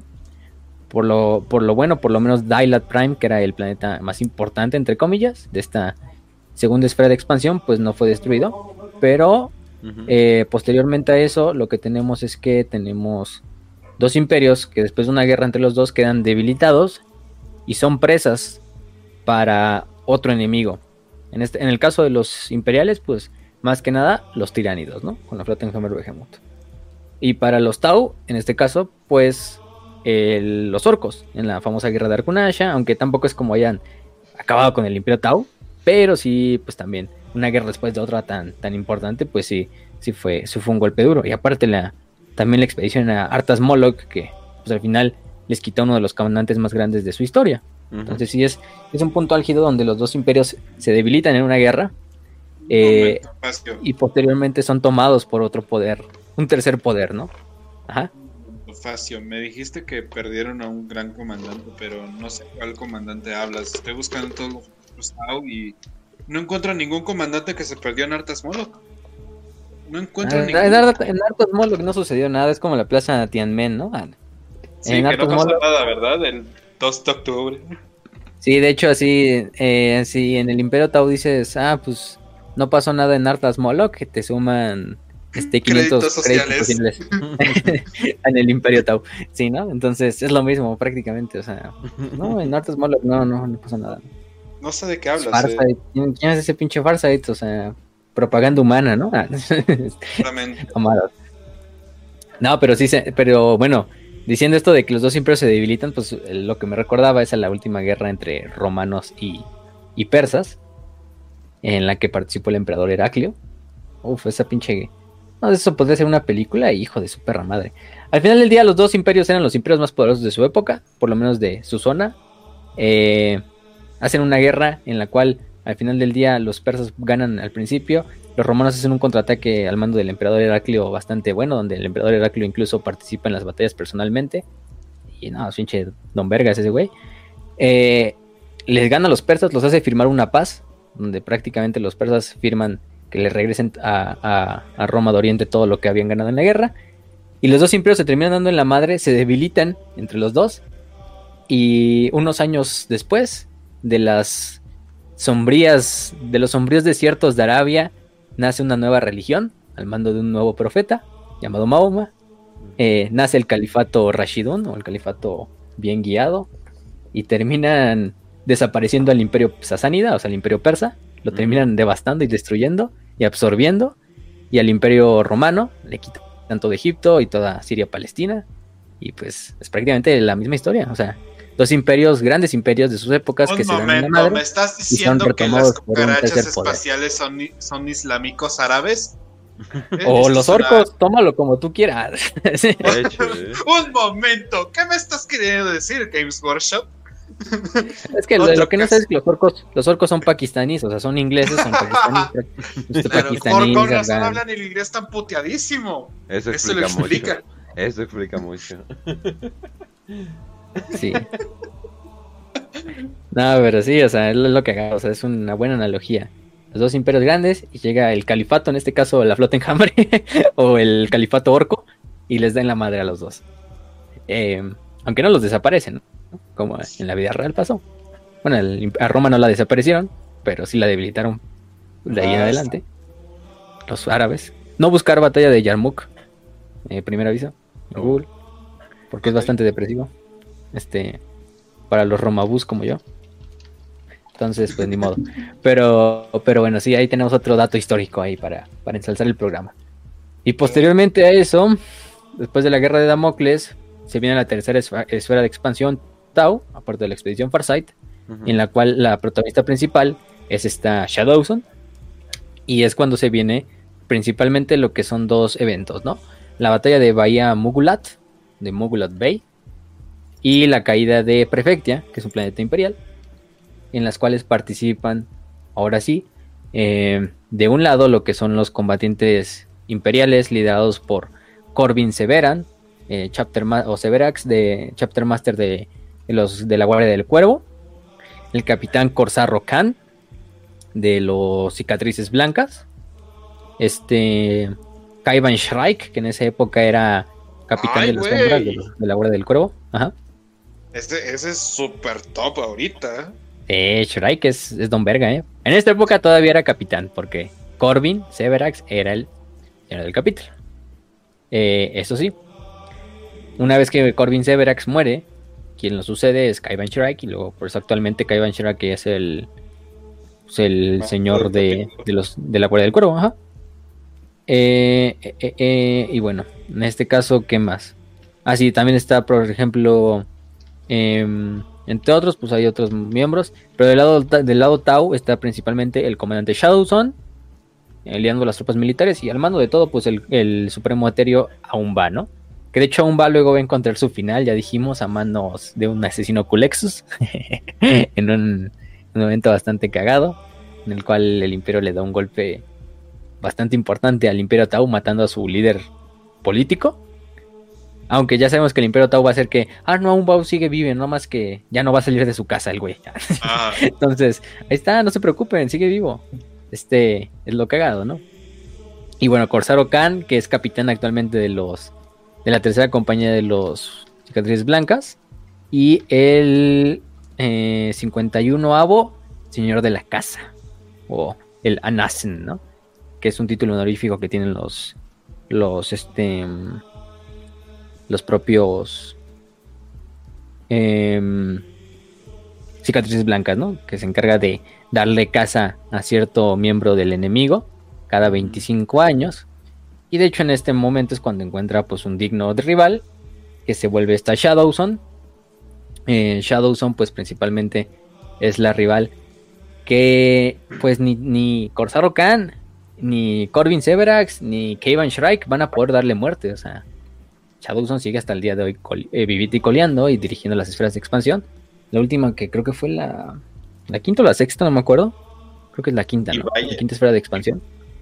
Y vaya que eh, está. Que tampoco salió muy bien, pero, pero de todos modos ahí está. Y vaya que está coleando de eh, acuerdo a muchos eh, dibujantes de DeviantArt. es la favorita. sí. Es la favorita, definitivamente. bueno, personaje canon. Pero, pero Porque la mayoría son simplemente Tao, X, Super Chichona, etcétera, etcétera. Pero sí, pero bueno, no hablemos del, del lore del Rule de los, de los Tao. Por favor. Ya está muy, muy, muy, muy turbio. Ah. Eso sí es turbio, para que veas. Eso sí, después de ver eso, sí es como el hombre que vio demasiado, ¿no? Del video de Dross, o sea, no mames. no mames. Sí, sí, sí, no, está, está cabrón, ¿eh? está cabrón. Este, mm, pero bueno, en este caso, primero que nada, se viene la batalla de Mugulat, o batalla de, de Agrelan para el Imperio. Fue una batalla entre el Imperio Tao y entre el Imperio de la Humanidad en el 757. Em, en, el mundo de Agreliano, o Agrelan, que luego se renombró Mugulat Bay, después de la victoria decisiva de los Tau. Y una de las más grandes victorias del, del Imperio Tau sobre el Imperio de la Humanidad en su tercera esfera de expansión. Eh, fue la mayor batalla después de lo que fue la guerra de Damocles. Los cicatrices blancas bajo el mando del capitán Corsaro Khan eh, llegaron eh, para dar soporte a lo que son principalmente eh, la Guardia Imperial, en este caso, y también lo que fueron los la sexta compañía de la Guardia de la, del Cuervo, en este caso liderados por nada más y nada menos que, que su propio señor del capítulo, Corbin Severax, en este mismo momento. Eh, la batalla de Agreliano principalmente lo pueden leer en la novela de Blood Oath, de, o Juramento de Sangre, de, de este, de, de, Phil Kelly, que viene en la propia antología de, de Damocles, ¿no? De hecho, tú, Kench, ya la, le diste un vistazo. Em, y bueno, sabemos que principalmente para no ser las larga y también para que ustedes lean la propia novela, porque es está buena. Es una novela, no es una novela grande, es una novela corta, por lo mismo. Sí, Pero está, buena. Está buena. En, audio, en audiolibro son 11 horas, o sea que es, es ah, relativamente... O sea, es relativamente, es relativamente corta, o sea, se la echan en podcast como en una semana, no sé cuánto tiempo escucho en podcast a la semana. Está buena, está bien actuada, como les dije, el Reddit eh, de zurdo de, de, ¿cómo se llama? De Warhammer tiene un gran problema con ella porque dice que es increíblemente racista, pero aún así está, está bien hecha. Y pues está, está, bueno, ya obviamente escrito, está muy bien escrito, entiendes qué está pasando, no tienes que saber mucho. Yo no me, o sea, yo no me perdía y luego ya cuando lanzan términos de derecha izquierda yo al, al, chile sí me pierdo. Entonces la neta vale vale mucho la pena, la verdad, la verdad. Yo ah, sí, de hecho, yo sí la recomiendo, o sea, le, doy el sello de recomendación. Y bueno, de hecho hay una segunda batalla de Agreliana, eh, que es posteriormente, en la cual prácticamente aquí los es una victoria Tau, pero el imperio somete a, a Greland, a un exterminatus. Entonces, pues al final del día tampoco es como que sea una, victoria muy buena para los para los estos para los Tau. Entonces, esto que es la tercera esfera de expansión. También está el mando, en este caso ya Kyven Shrike, porque este este ¿cómo se llama el otro güey? Se me fue su nombre. Este Corbin muere en lo que es la batalla de, de Prefectia, vamos a hablar de ella. Pero en la segunda campaña de Agreliana em, es también cuando es asesinado a Umba, el máximo etéreo. Y finalmente pues se llega a esto de que pues si, el, si los alienígenas van a tener este a Greland, pues si no lo vamos a tener nosotros como imperio de la humanidad, tampoco los Taulos van a tener. Entonces sometan los exterminatos a la verga. Eh, tiene una batalla bastante buena sobre la órbita, eh, principalmente entre la flota imperial y lo que son eh, también una, por ejemplo, estaciones orbitales Tau y lo que son este esferas de guerra Krut debió haber sido una situación en la que Shadowson estuvo. Oh Dios, oh, no, han matado al Eterio, ¿qué vamos a hacer? Ok, recuerdo que a Farsight le tocó esta misma situación. Le voy a hablar para preguntarle qué hacer. Él sabrá qué hacer. Acaban de matar al Eterio. ¡Oh no! Farsight, acaban de matar a mi Eterio. ¿Qué debo de hacer? Ah, pues mira, primero te compras unos globos y luego unas, unas bombas de este que, que avientan confeti. Y entonces comienza a celebrar. Farsight, no es tiempo de hacer chistes. No estoy bromeando, eso es lo que yo hice y me fue bastante bien. De hecho. Nada, es que si los etéreos así dan. Ah, bueno, a mí me dan cosas como que. Eh, o sea, como que nada más ahí te echan sus gases de convencimiento. Es como que. Eh, no, no, no. Váyanse a la verga.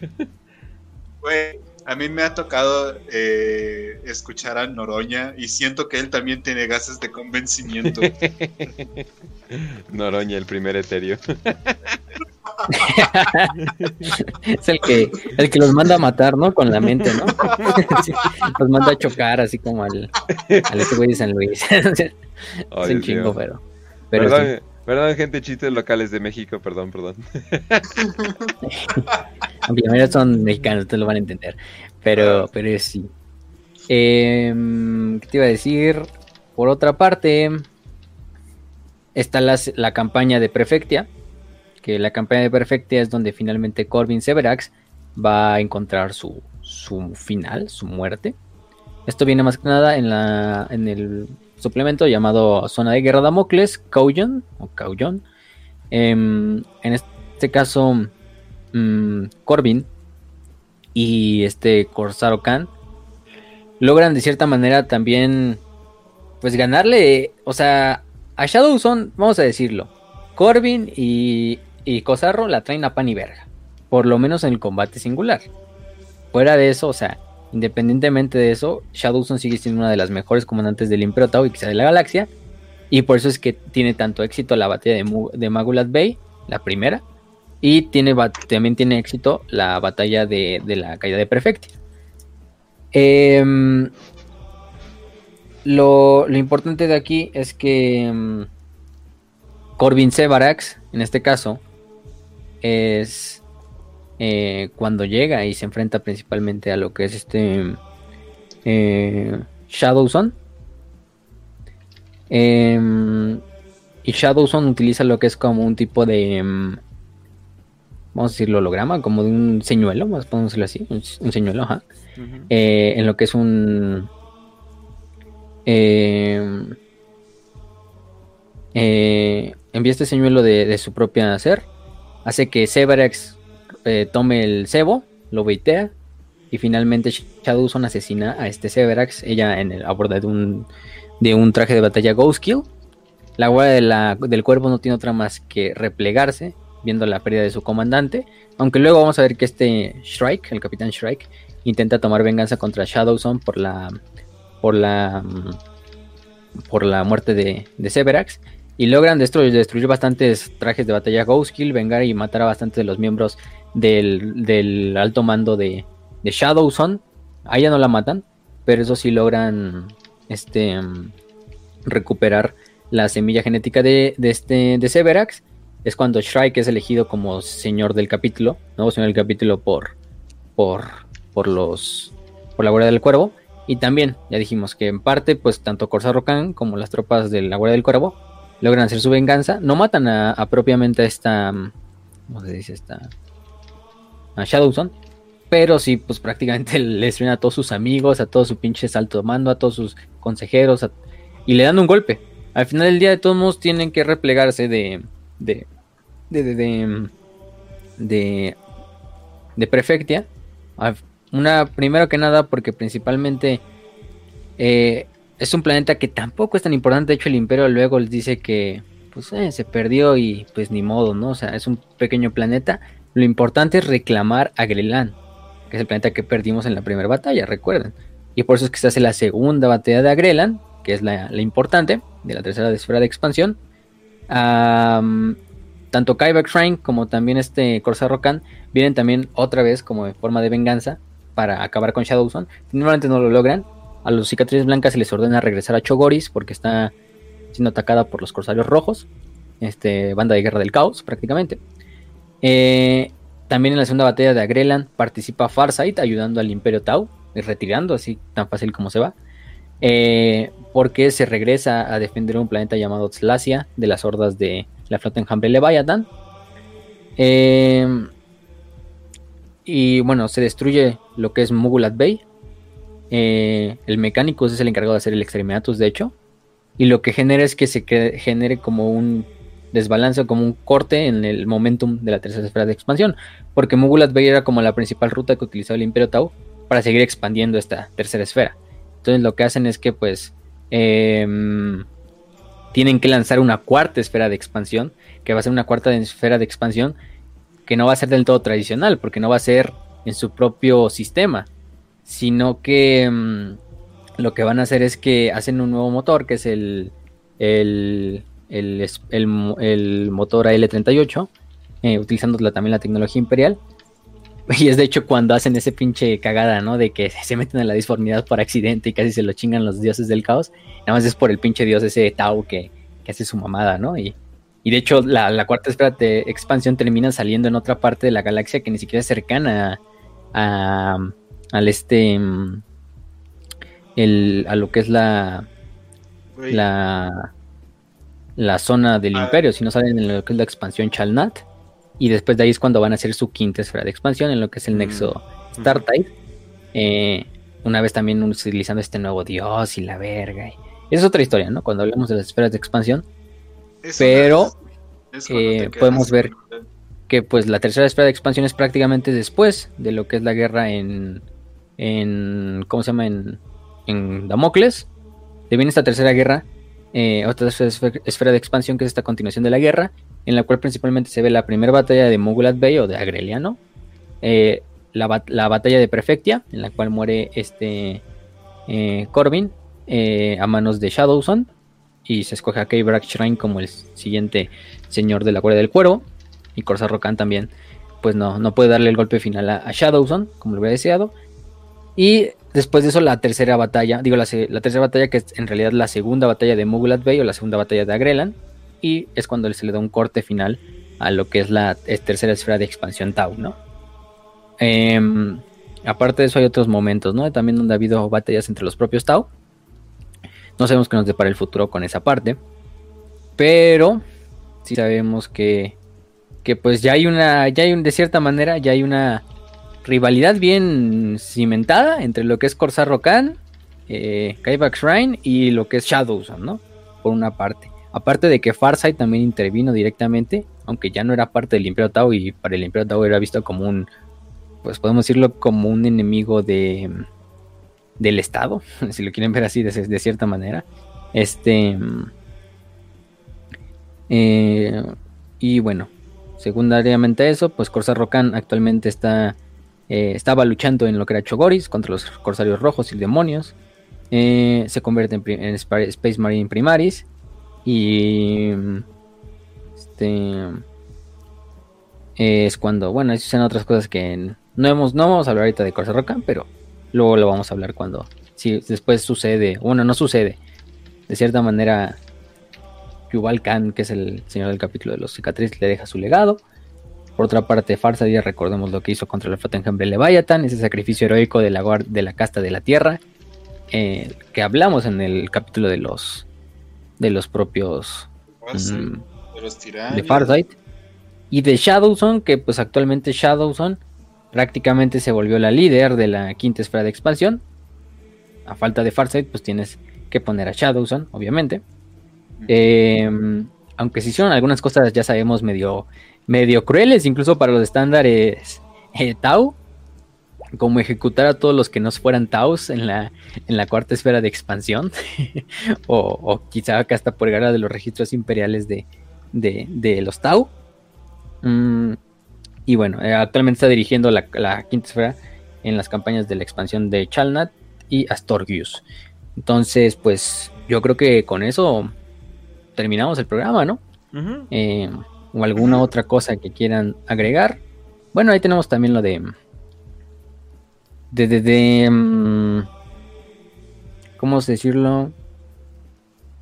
Ah, sí, los, los eventos, ¿no? Con Numitor y con Sicarius. De hecho, Sicarius se hizo famoso también en la cruzada de Damocles por ejecutar a varios miembros de la Guardia Imperial, ¿eh? El mismo Cato Sicarius, héroe de, de Macrash.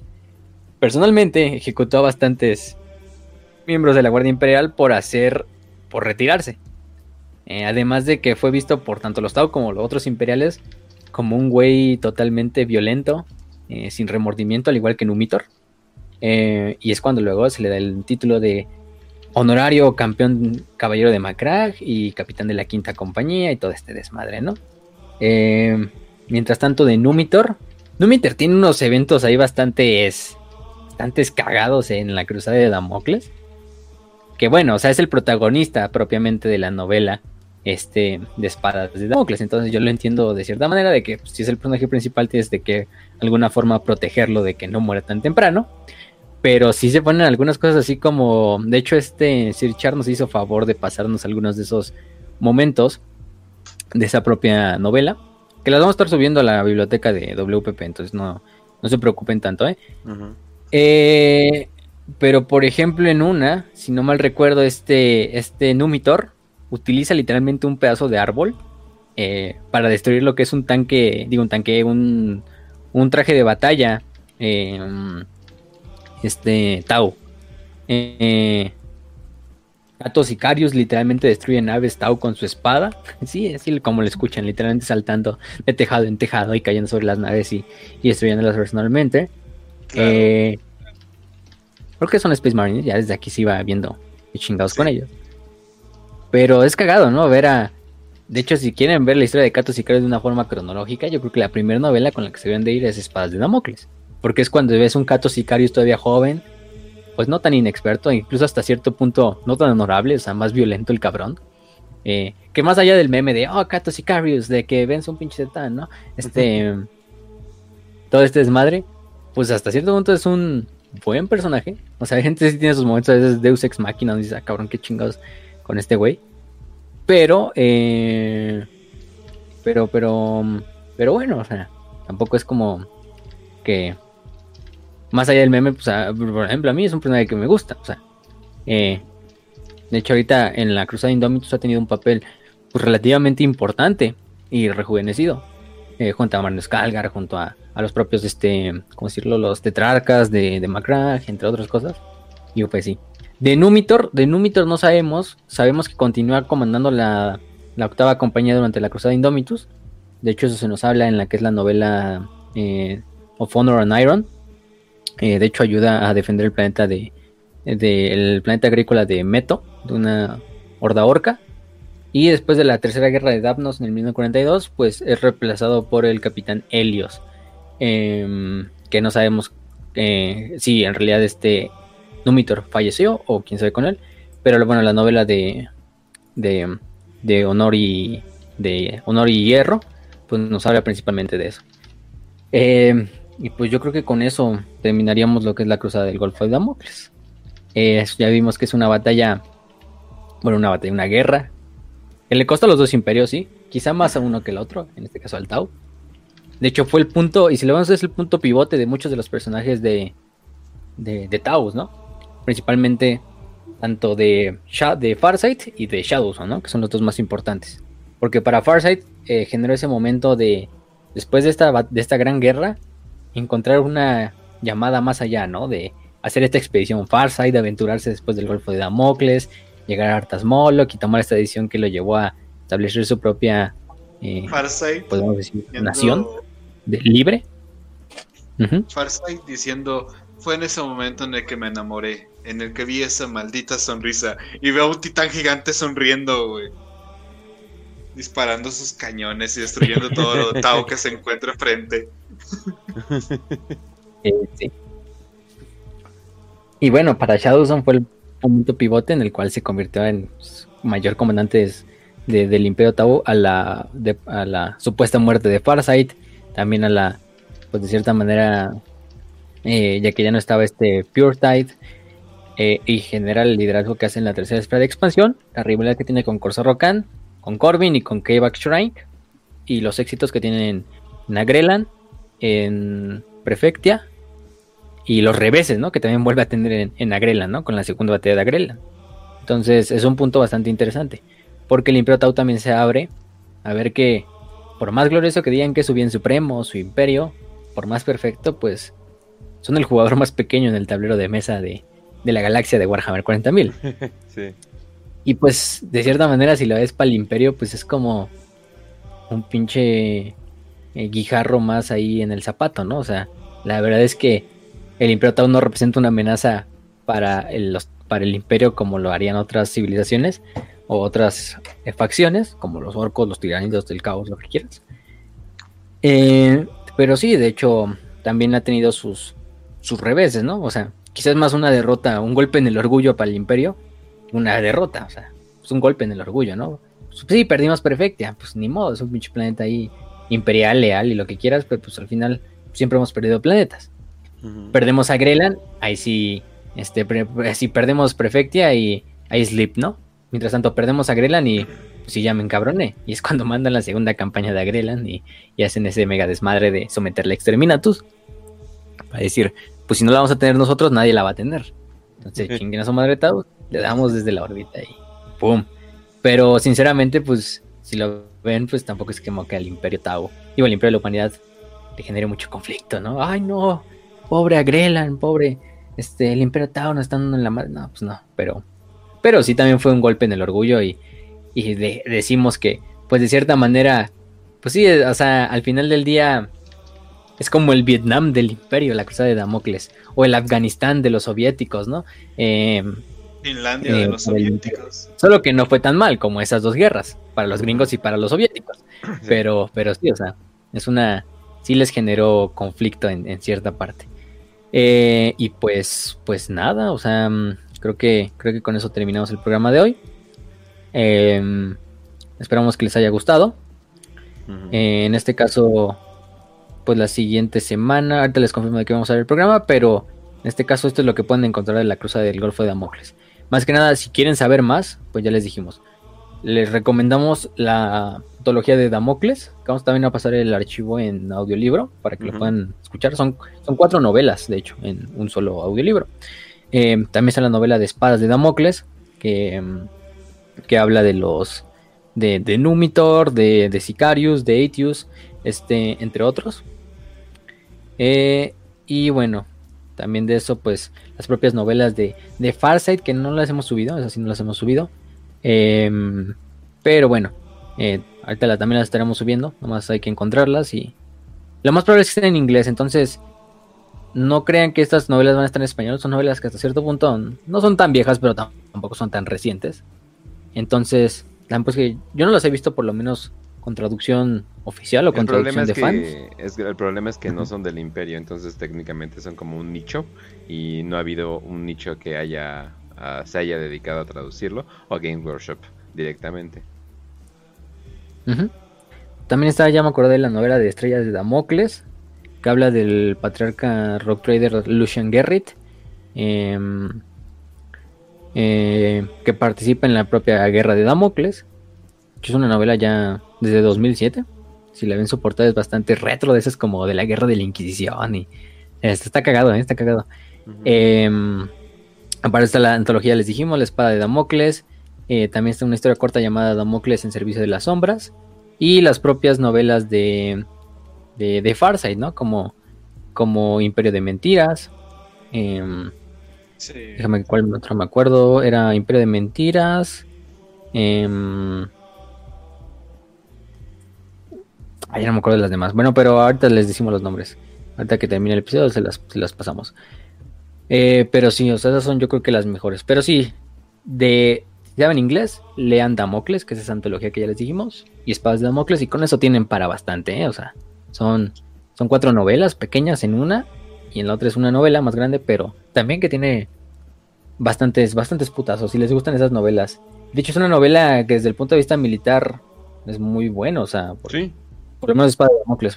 Eh, porque sí lo especifican así, o sea, es no al nivel, por ejemplo, de novelas como como Los Fantasmas de Gaunt, que sí parece una pinche novela bélica nada más que en el futuro. Em, pero sí también son, son muy buenas. Entonces, en ese punto. Y Phil Kelly es un buen autor, hasta eso. es, La verdad, sí. Eh. Es buen autor. Subestimado, infravalorado quizá. Como muchos autores de, Warha de Warhammer que no sean Dan Abnett o no sé, Graham o Aaron Desky Bowden o o Sandy Mitchell, pero, pero, pero sí, también es bueno, o sea, ahí hay que, hay que ponerle su, este, su palomita. Pero bueno, yo creo que con eso terminamos hay, el una, hay, hay, una, hay un diálogo que me gustaría mencionar para el programa, que es ah, básicamente la interacción que tiene completamente el Imperio Tau con el Imperio de la Humanidad. Es, eh, es el diálogo de Dark Crusade entre Davian Tool, el capitán Davian Tool, y ah, Okais. Ya, ya lo ubicas. Eh, ríndete, humano, si no por ti, por el bien mayor. el bien mayor llegará a ti a través de mi polter alien. ¿Acaso las muertes de tus hombres significan tan poco para ti? ¿Estás tan loco? Y eh, responde, ¿acaso la muerte de tus hombres significa tanto para ti? ¿Eres tan débil? Así que esa es, completamente la interacción que tiene eh, el Imperio Tau con el Imperio de la Humanidad, resumido en un solo diálogo. El, Sigma Grindset imperial, así de no importarte la vida de tus, de tus soldados. sí, pasa, así. Estás eh, dominant over de Beta Mail, el Tau. Ajá. Este, nada, David está bueno para hacer como un meme de esos de Sigma Grindset, aunque ya pasó el mame con esa mamada, pero estaba bueno ese pinche diálogo, el de. la verdad, De hecho, hasta la otra día hasta lo vi en. Para los que no han visto, bueno, hablando también de historia, hay un canal que se llama Maltius que hizo una. hizo sus videos, o sea, se habla de videos de historia, pero para los que conozcan Dovahati, que hizo la serie de Roma prácticamente hasta el reinado de Heracleo con estos tipos memes así de 4chan y toda esta mamada, chaneros y, el Chad y el Virgin y todo este desmadre. Pues el Maltis le siguió la esta e intentó hacer una serie de Bizantio. Eh, pero ahorita creo que se hizo, lo que se enfocó fue hacer una serie de Alejandro Magno con el mismo estilo así de pinches meme chaneras y todo pinche dancito y todo pendejote, así todo autista. Este, y de hecho le pone ahí en, cuando lucha este Alejandro Magno contra, ay no me acuerdo del otro nombre de este güey, pero era un general griego que servía a los persas. Em, y le, le, pone el mismo diálogo de, en realidad las vidas de tus hombres te importan tanto así eres de débil. así cuando están peleando los dos cabrones, así pinches demoníacos, ¿no? Ese vato es uno de nosotros. Y qué bueno que le está yendo bien, ¿eh? Porque le está yendo muy bien. Y qué bueno, qué bueno, la neta. La neta. Y tanto al Dobajati como al Maltius les recomendamos los dos canales. Dobajati ya no sacó videos. Bueno, el último video que sacó fue el del stream, donde como que rocheó toda la historia del Imperio Bizantino. Porque pasó lo que pasó de que, pues prácticamente cortó la historia de Roma en el momento en que nace el Islam porque YouTube pues no te deja echarle mierda al Islam. Entonces, pues prácticamente ya sabemos cómo él representaba a los bárbaros y a los persas y todo esto como pinches demonios o, o Boyax así todos pinches retrasados. Entonces, pues y además creo que hasta había recibido amenazas de, de muerte así de, de, musulmanes, así de ah, nada más atrévete a hablar tantito mal de, del profeta y de los árabes y de los califatos. ¿De quién? ¿De y pues por eso tuvo que suspender la serie. ¿De finlandeses qué van a hacer? ¿Te van a echar un helado? ¿Qué? No mames. este, pero sí, no. Estuvo, estuvo culero. Es como TTS, así me pasó así. Yo dije, Tamaya no lo va a continuar. Y se echó un stream como de seis horas, así como que rocheando todos los emperadores bizantinos que quedaban hasta. A la verga, hasta ¿no? Constantino, no, hasta Constantino Sí, explicándole así, ¿no? Este güey, y luego la verga. Y, y no, la, no la va a seguir. Quién sabe de qué siga las, Lección... las otras series. Lección gigante de universidad, ¿no? Híjole, no, así está cabrón. Y no, no mames. Y el Malthus, pues ahí sigue su este legado con la, serie de Alejandro Magno. Pues está, está buena, la se llama La Alexandriada. Ahí para que la busquen, de Alexandria, así la pueden encontrar. Este, está, bastante cagada. Y, ¿qué les iba a decir? Y, bueno, pues eso sí, y sí, es, es un buen... ¿Les gusta aprender la historia con humor y saben inglés? Pues se las recomiendo las dos. Entonces... Ah, muy importante.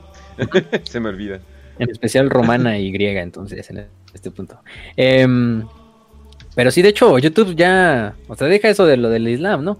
Si se fijan en nuestro contador de likes y de dislikes en nuestro video, ya no le puedes dar dislikes a los videos. desde, creo que fue desde hoy, ¿no? Le puede, le, puede, le puede, ya no se cuentan los no me gustas. Le puedes dar dislike pero si te pero solamente los puedes ver si te vas a la página de analíticas de tu canal y solamente tú lo puedes ver. O sea, no sé por qué lo harías. O sea, no sé por qué lo harías así de, ay, voy a ver cuántos dislikes tengo, o sea, la preocupación que tengo. De todas formas, siempre teníamos como 99% likes, 100% likes, entonces como que, eh, eh. Ahora sí que, que no. Sí, el pedo es con otros creadores de contenidos porque es como así de, de condicionar así como eh, eh, de vayas así la, opinión. O sea, a lo mejor hay un pinche video en YouTube que te desagrada un chingo y la gente va y le da el dislike. Pues como forma también como de... por ejemplo, con el con el güey este imbécil que estuvo diciendo, ah, Tommy 11 es una caca y quién sabe qué. No, esos, no, esos, esos son dramas súper pequeños. Que no pensé que fuéramos a hablar de esto eh, hoy, me encanta, por cierto. Pero eh, siendo YouTube obviamente una pasión mía, eh, teniendo uno, tres canales, tres canales de YouTube que ustedes sepan. Eh, pero la cosa es de que mm, hay algo muy curioso. No fue tanto por eso, sino porque había ciertas campañas que ellos quieren apoyar, pero la comunidad no les gusta. Entonces, ciertas campañas que apoyan cosas que mm, la mayoría de la gente quisiera apoyar y se ve bien y se ve bien. No, no, no, esa es aparte y se ve bien que apoyen, pero la hay mucha gente que no. No quiero decir cuál es exactamente porque ahí está controversial.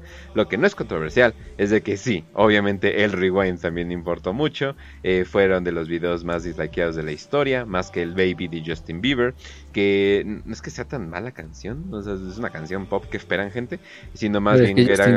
Es exacto, y además es el mame de darle dislike, ¿no? O sea, es como que, ah, no mames, vamos todos a darle dislike, ¿no? Eh, pero lo de YouTube Rewind pasó o el trailer ese de Call of Duty del.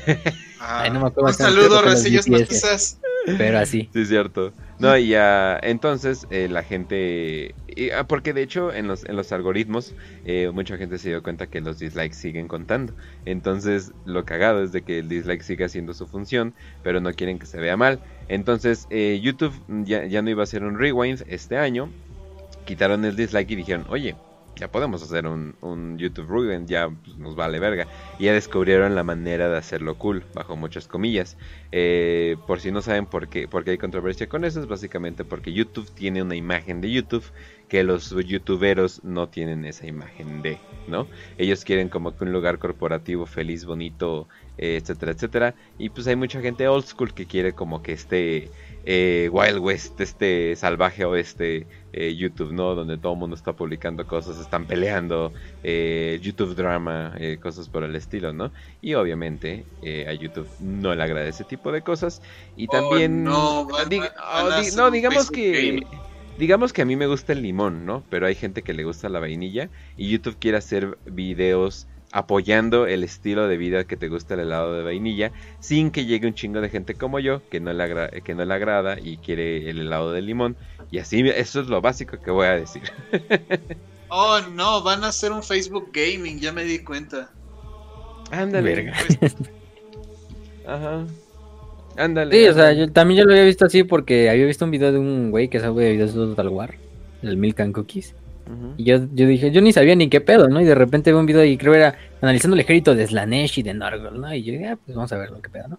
Y de repente empieza ranteando así de, no, es que no va a haber dislike. Y sí, o sea, es lo mismo que dice Kench, o sea, ahí van incluidos los intereses de unos cuantas compañías, de unos cuantos socios de YouTube que no les gusta, pues, que sus videos que a lo mejor no van a quedar con la mayoría de la población, pues el video del botón de dislike no los, no los termine jodiendo y por eso de cierta manera, se volvió este, este, este desmadre de nada más ese, ese like que le puedes apretar. Y según creo que nada más te envía como una alerta, ¿no? Al creador del contenido, ¿no? Así como de, ah, no sé, que hay opiniones aquí. Por lo que había visto. Eh, no, de hecho, esa es la cosa, lo escondieron hasta para los creadores. Te tienes que a tus páginas de analíticos y la neta casi nunca nadie se mete a esa página, a menos que seas de esos youtubers autistas que constantemente están viendo eh, todo el contenido y la mayoría de los youtubers no lo son. La mayoría de los youtubers tienen bastante piel gruesa. Eso es lo que no entiende la gente. Pero por unos sensibles como que todo, a veces todo se arruina. Pero es la excusa. Eso que les estoy diciendo, ay, no es que no queremos eh, arruinar los sentimientos. Eso es la excusa. No se vayan por eso. Eso es eso es normie tier eh, idea de que por qué quitaron los dislikes. Eh, todo esto es para que se vea mejor las empresas, las compañías, obviamente. Un momento, entonces me estás diciendo que la alienada se equivoca. Sí, constantemente. Oh, es para que no. le vayan a dar dislike al trailer de Homecoming. Ah. no, y de, la, alienada podemos decir lo que sea, como es antiprogress, ah, che vieja pendeja, y uff, qué rico se siente insultar en viejos. O sea, y no, y no importa porque esa tipa, esa tipa es antipogre, entonces básicamente puedes insultarla de cualquier manera. Hay videos bastante hardcore y yo así, holy shit, y no les hacen nada, y no, no les hacen nada. Sí, YouTube, no nos hagas nada, de hecho todos somos este, seres no binarios en este canal. Ah, huevo, que sí. El hecho de que digamos Warhammer para prietos es que estamos realzando estas culturas Oigan, eh, pero originarias. Lo que sí me emputa del dislike es que ya no voy a saber si un tutorial funciona bien bien o no. Eso sí me emputa porque yo soy gran fan de los tutoriales, yo soy un chingo los tutoriales. Entonces no voy a saber luego luego, voy a tener que buscar los comentarios, medir cuántos dicen sí no y es como que ah, la verga. Si habla inglés normal, está bien. Si habla inglés puteado como si fuera de la India, está mal. A veces. Todo lo que tiene esa es la cosa. Aunque hay una extensión que se llama YouTube Analytics o algo por el estilo, que no solamente te da analíticas eh, chidas, eh, si eres streamer es bueno para tenerlo ahí al lado del video, sino también te da los dislikes. Entonces simplemente bajen una extensión y ya. O sea, no es tan, no es tan topedo, la verdad. Pues sí. Pero bueno, entonces pasamos eh, de una... Bueno, pero este video se hace en YouTube, entonces sí es importante. Eh, pero pasamos a algo todavía más importante, que serían las 5 de 5. Así que vamos... Así que vamos a la primera. Eh, vamos a las 5 de 5 de Rapso Omli. Dice 5 de 5. ¿Cuál creen que es la Warsuit más útil y devastadora del Imperio Tau. For the Greater Good. Ay, cabrón, tenemos un Tau aquí. ¿No es Audrelli en. ¿Quién sabe cuántas cuentas? En Disguise. fucking over. no, pero. Pues yo, yo me voy a ir con el este. Ay, se me fue el nombre de este. Es el. Ajá. ¿Cómo se llama? La es el K-139 Taunar Supremacy Armor, que es el más grande. No sé si lo podemos encontrar como un Battlesuit. Bueno, sí, es un Battlesuit, sí, o sea, sí, sí viene incluido como Battlesuit. Es el más grande, el que parece como un mini, bueno, no un titán, pero que se le puede poner al pedo a un caballero imperial quizá. Que está hasta el putazo de, de misiles, de armas de largo alcance, que tiene estos tres cañones como en la espalda. Eh, no sé, simplemente me gusta, o sea, la estética de que es el más grande. ¿sabes? Si ponen una miniaturita de un guerrero Tau eh, al lado de él, sí son como, yo diría unas 10, 12 miniaturas Tau, una sobre la otra para... Yo creo que son 12 metros más o menos. Entonces sí se le puede poner tú, tú por tú a un, a un caballero imperial. No a un titán, pero sí a un caballero imperial. O a un titán pequeño. A la verga. han estado aprendiendo algo, ¿verdad? Ese sí. Los Tau son muy buenos para innovar. pero, ¿Cuál es herejía? de hecho, pero bueno, vamos, vamos a la siguiente. DJB dice 5 de 5. ¿Qué unidades militares del universo, sea humana o senos, podrían darle pelea o vencer a cualquier primarca? Sea humana. Ah, ok, ok. Ah, cabrón. No, pues pues el avatar de Kane y ni eso, o sea, yo no sé. No sé si el avatar de Kane, o sea, porque le han dado en la madre cuántas veces ya que no creo que le gane un primarco. Pero así, así, así, no sé, un Zetan ascendido. Quizá. no, no, contemos la momento en donde Calgar desmadra a un Zetan ascendido porque pues ya sabemos qué chingados pasa con eso, ¿no? Más Pero yo creo que un Zetan Em, algunos necrones, algunos pues necrones incluso la bestia, la bestia sabemos que pues le dio batalla a, Vulcan y bueno, los dos terminaron matando. Y era Vulcan. Y era Vulcan.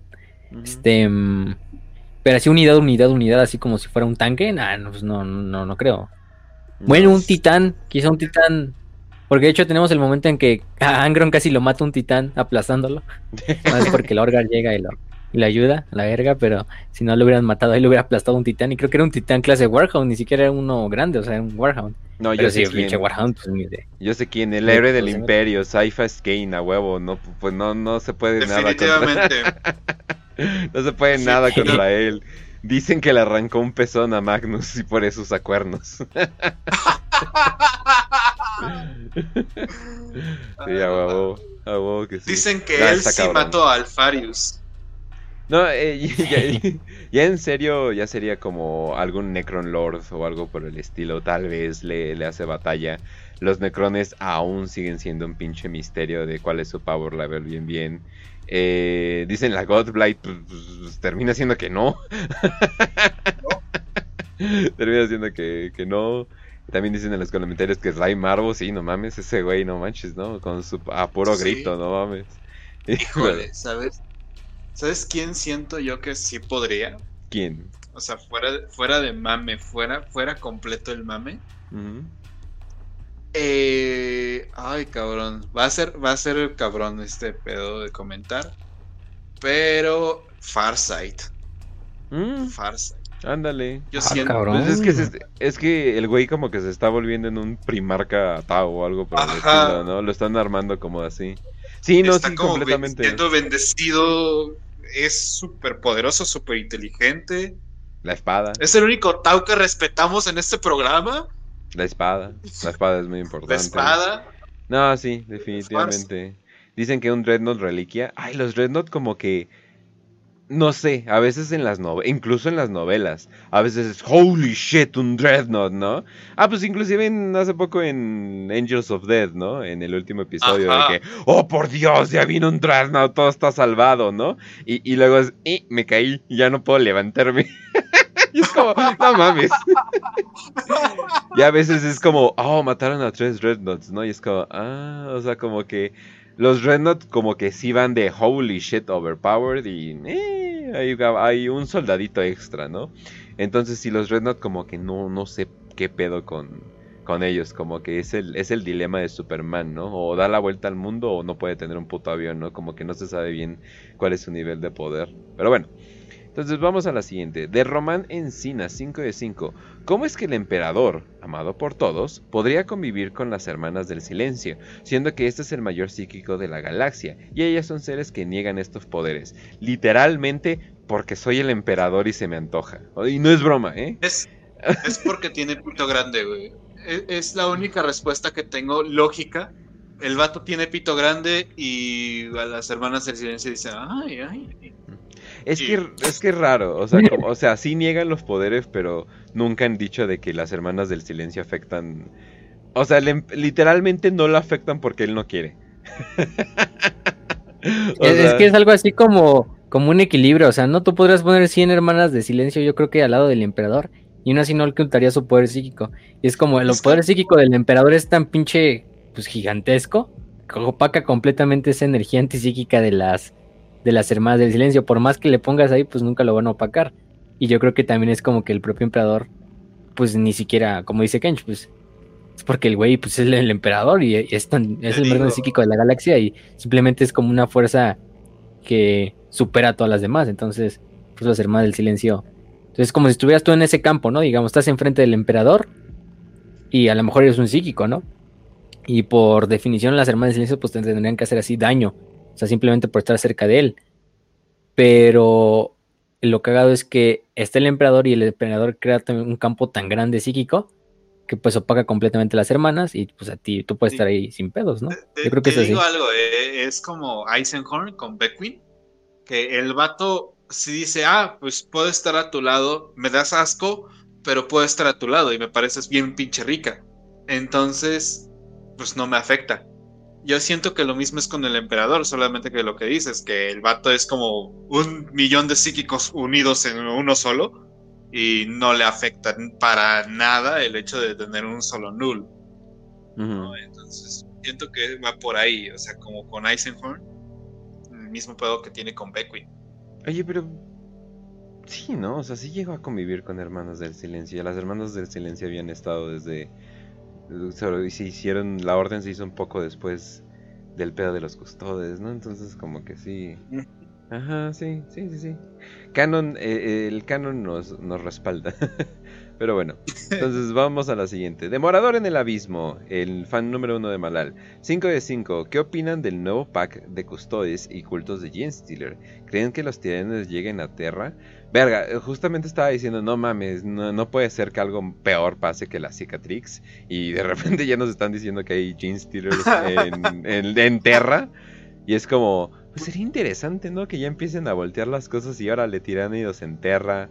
¿Qué tal si pierden su capital? O sea, nosotros estamos pensando que las cosas no se podrían ah, poner peor pero pasó la cicatrix, pasó la caída de Kedia. O sea, sí, las cosas se pueden poner peor, como chingados, ¿no? Pero no sé. o también estaría chido que los tiránidos eh, empiecen a como negar el caos o algo por el estilo. Y sea como un pinche acto de balance. Pero yo creo que va a faltar mucho tiempo para, para que sepamos qué pedo en eso. Yo te digo, eh, eh, se supone que ya se sabía que había un montón de cultos Gene Stealer pero que no lo habían hecho tipo, ah, lo vamos a poner en un juego o lo vamos a poner en un tablero. Pero ya se sabía, huevón, que, que estaban ahí los, los cultitos y Steeler en las partes más bajas de Terra. Y pues lógicamente los, los custodes son guardianes en Terra, entonces pues ya, ya se dio afortunadamente el evento de, de que se están peleando, se están madreando que si llegan a Terra, los tiránidos estaría muy chingón porque sería custodes contra tiránidos y estaría muy chingón. Okay.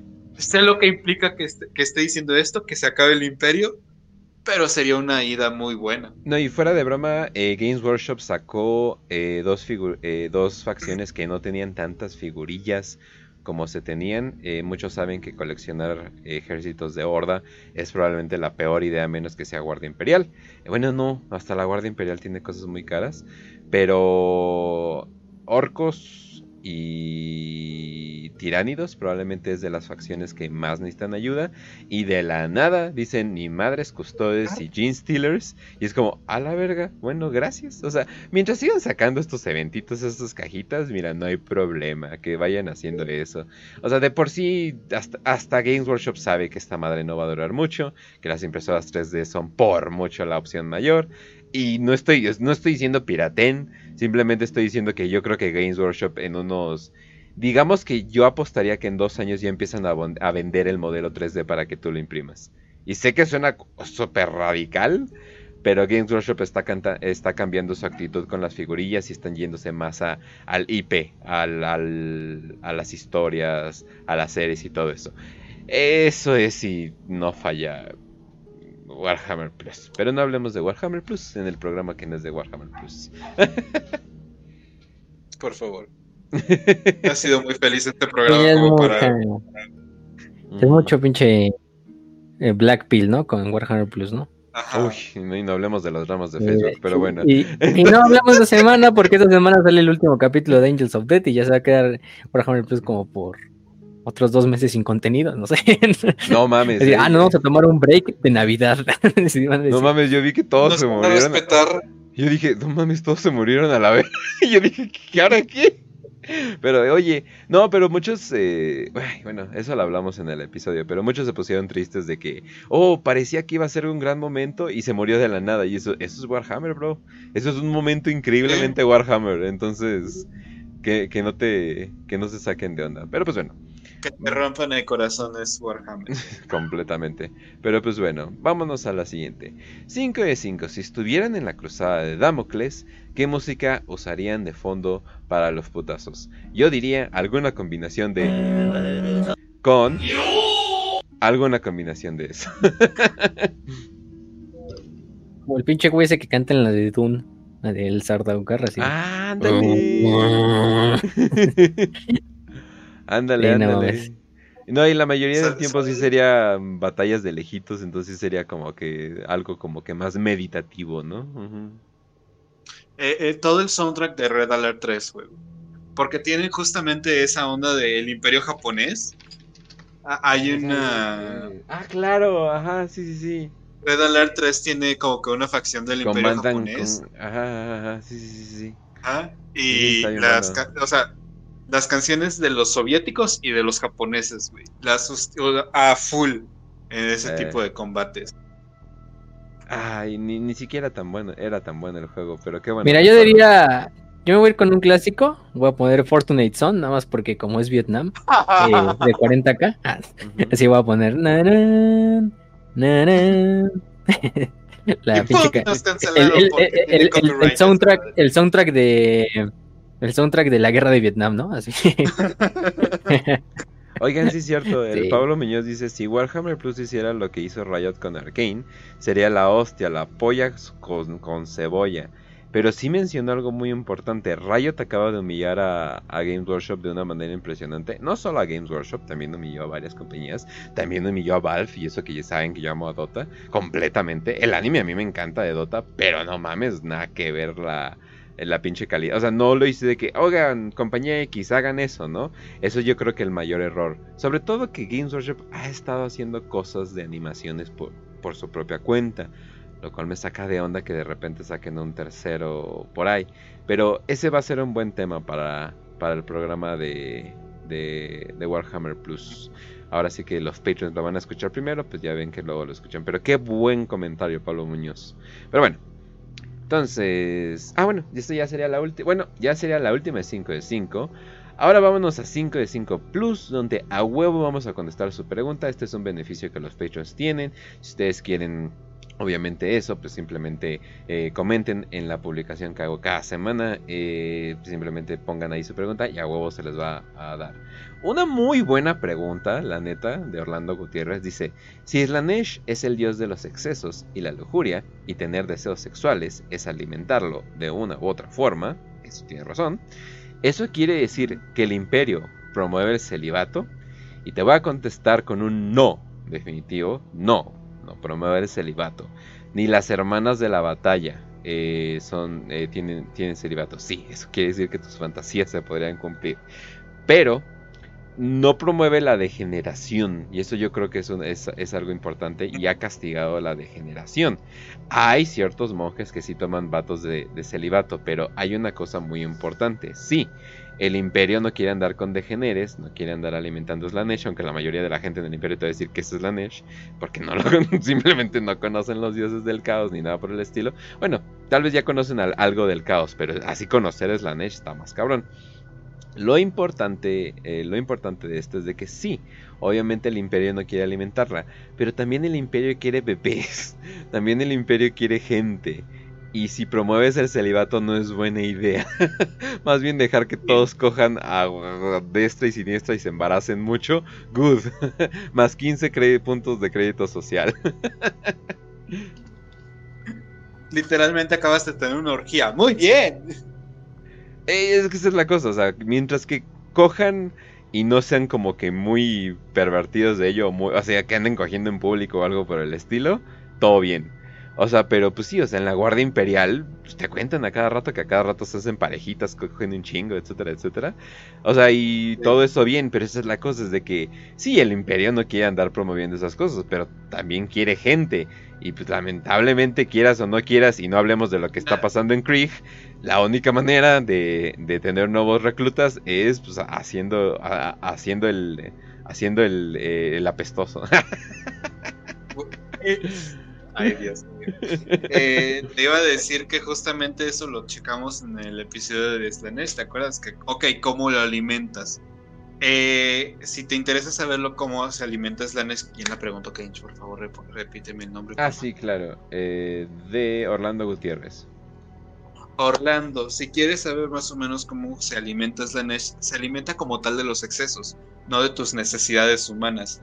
Por ejemplo, coger puede ser una necesidad humana así como comer, pero si comes en exceso o coges en exceso o cualquier cosa que tengas en exceso, incluso drogas, eh, estética, cuestiones ya como la música, inclusive cosas que te puedan provocar un, placer o el orgullo, justamente así es como se llega a alimentar a Slanesh. Recordemos que Fulgrim, que es el probablemente el primarca más orgulloso, está ahí, ¿no? Y es full Slanesh. Pero si le pones a Rogaldorn, que sigue siendo hasta cierto punto orgulloso, pero es orgulloso con un sentido muy enfocado dentro de lo que es el honor, no el placer o el orgullo personal. ¿Me explico? Entonces es así como lo alimentas realmente. O sea, tienes que tener como que esta debilidad hacia la persona no hacia el objetivo o la meta. Y pues una cosa es la necesidad, que vas a tener la necesidad humana de coger, comer, eh, hablar con otras personas, e inclusive leer o cosas así, pero si ya empiezas a hacer una poesía en exceso, o si empiezas a hacer eh, música en exceso, o caerte en el hedonismo, en lo que es este pensar yo soy chingón y yo soy el más chingón de todos, ahí ya estás empezando a alimentarlo. Así que si te quieres dar una idea, más o menos, igual en el capítulo de Slanesh, que ya hablamos del caos ahí exactamente, ahí lo estamos hablando bien, bien, bien. Y pues qué gusto que hagan la pregunta a los Patreons. Así es. Hagan preguntas. No, y sí, o sea, sí, o sea, seis meses en una jungla y hasta yo voy a ver a Jacero bonito, ¿eh? Pero bueno, entonces vamos a continuar. Ey, de, perrito no le veo la cara, no hay pedo. Además me va a proteger, me va a proteger. Literalmente mi barrio me respalda. y mi barrio es un sniper, pero bueno. Espera, le puedes meter el pito por la mucosa nasal. Oh, no, no, no, no, no, no, no, no, no. Eh, ahí sí ya, para que vean. Esa es la diferencia. Una cosa es necesidad y otra cosa es el Nesh. para que vean. Ahí lo tienes, eh, ahí tienes el ejemplo. Y Pablo me dice, ¿qué fue de los planetas de puterío del imperio? No existen esos planetas. Eh, hay planetas placer. hay planetas placer pero placer como, ay, mira, estoy en un planeta donde no me están bombardeando, placer. Ay, mira, puedo dar una caminata en el parque. Hay playitas. Hay playas. Ah. Eso es un plan. Básicamente es el episodio de anime de servicio de los fans. Eso es. No es. Eh, Acabo de en la playa. Sí, exacto. No, no es el Como de. Sí, o sea... Hasta que te das cuenta de que el señor Barriga está diciendo: Este viaje no se va a pagar solo, chavito. no, o sea, esa es la cosa. O sea, no existen planetas de puros puteros. Aunque, eh, o sea, eso, y esa es la cosa. O sea, el sexo no se ve tanto como como algo negativo eh, en el imperio, pero pues tampoco puedes andar haciéndolo en público eh, y cosas por el estilo. Si no, no sé, alguien, probablemente alguien va a llegar y simplemente te va a disparar por atrás por andar de cochino o algo por el estilo. Pero pues bueno, muy buena pregunta. Eh, y sí, literalmente Gula, eh, estar obsesionado con el arte, estar obsesionado con cosas, alimentos la niche, es, son los excesos, e, e, esa es la cosa. Y puedes llevar los excesos. De hecho, este este Fulgrim, o sea, obviamente hay elementos sexuales en, su persona, pero el vato era más que nada por la perfección y cosas por el estilo, la perfección en la batalla.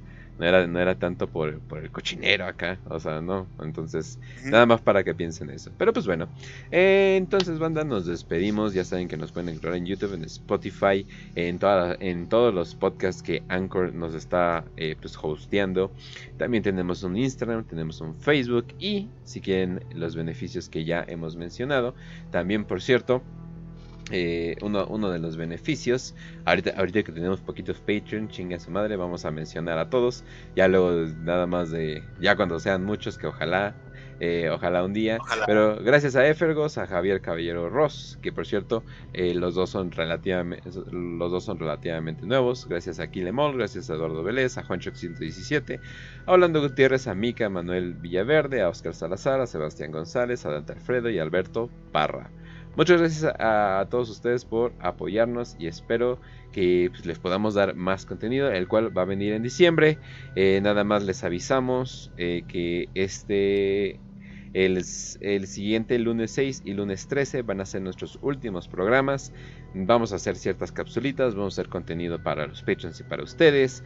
Eh, vamos a hacer todo lo de siempre, pero pues obviamente nos vamos a tomar un poquito, un pequeño descanso porque pues, pues, ya el cuerpo lo necesita, el cuerpo lo pide.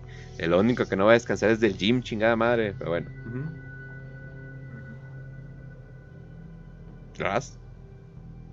Ah, sí. Eh, ya me estoy quedando dormido. Eh, pues bueno, gente. Eh, ya saben dónde. ¡Ay! Boomer. eh, bueno, pues gente, ya saben, pueden encontrarnos perfectamente bien y completamente despiertados en Twitter, el Twitter de Facio, arroba guion bajo, eh, arroba Facio guion bajo Ether, ya me estoy quedando dormido, eh, el de Keynes, arroba Keynes 16. Si quieres traigo a Pau, eh. Tengo a Pau en el otro cuarto, ¿quieres que la traiga para que te despierte? Ay, ay, ay, ay, bueno, eh, no es broma, ¿eh? Si quieres le llamo. ¡Wow! Eso no me lo esperaba. Eh, y. nos trajo comida japonesa. Hablando de los Tao. Ah, provechito, provechito. Eh, y eh, el mío, pues es arroba podcastras. Ya saben que nos pueden encontrar en Twitter. estaremos ahí. también un agradecimiento a Techama que nos hizo el favor de compartir el episodio en Twitter.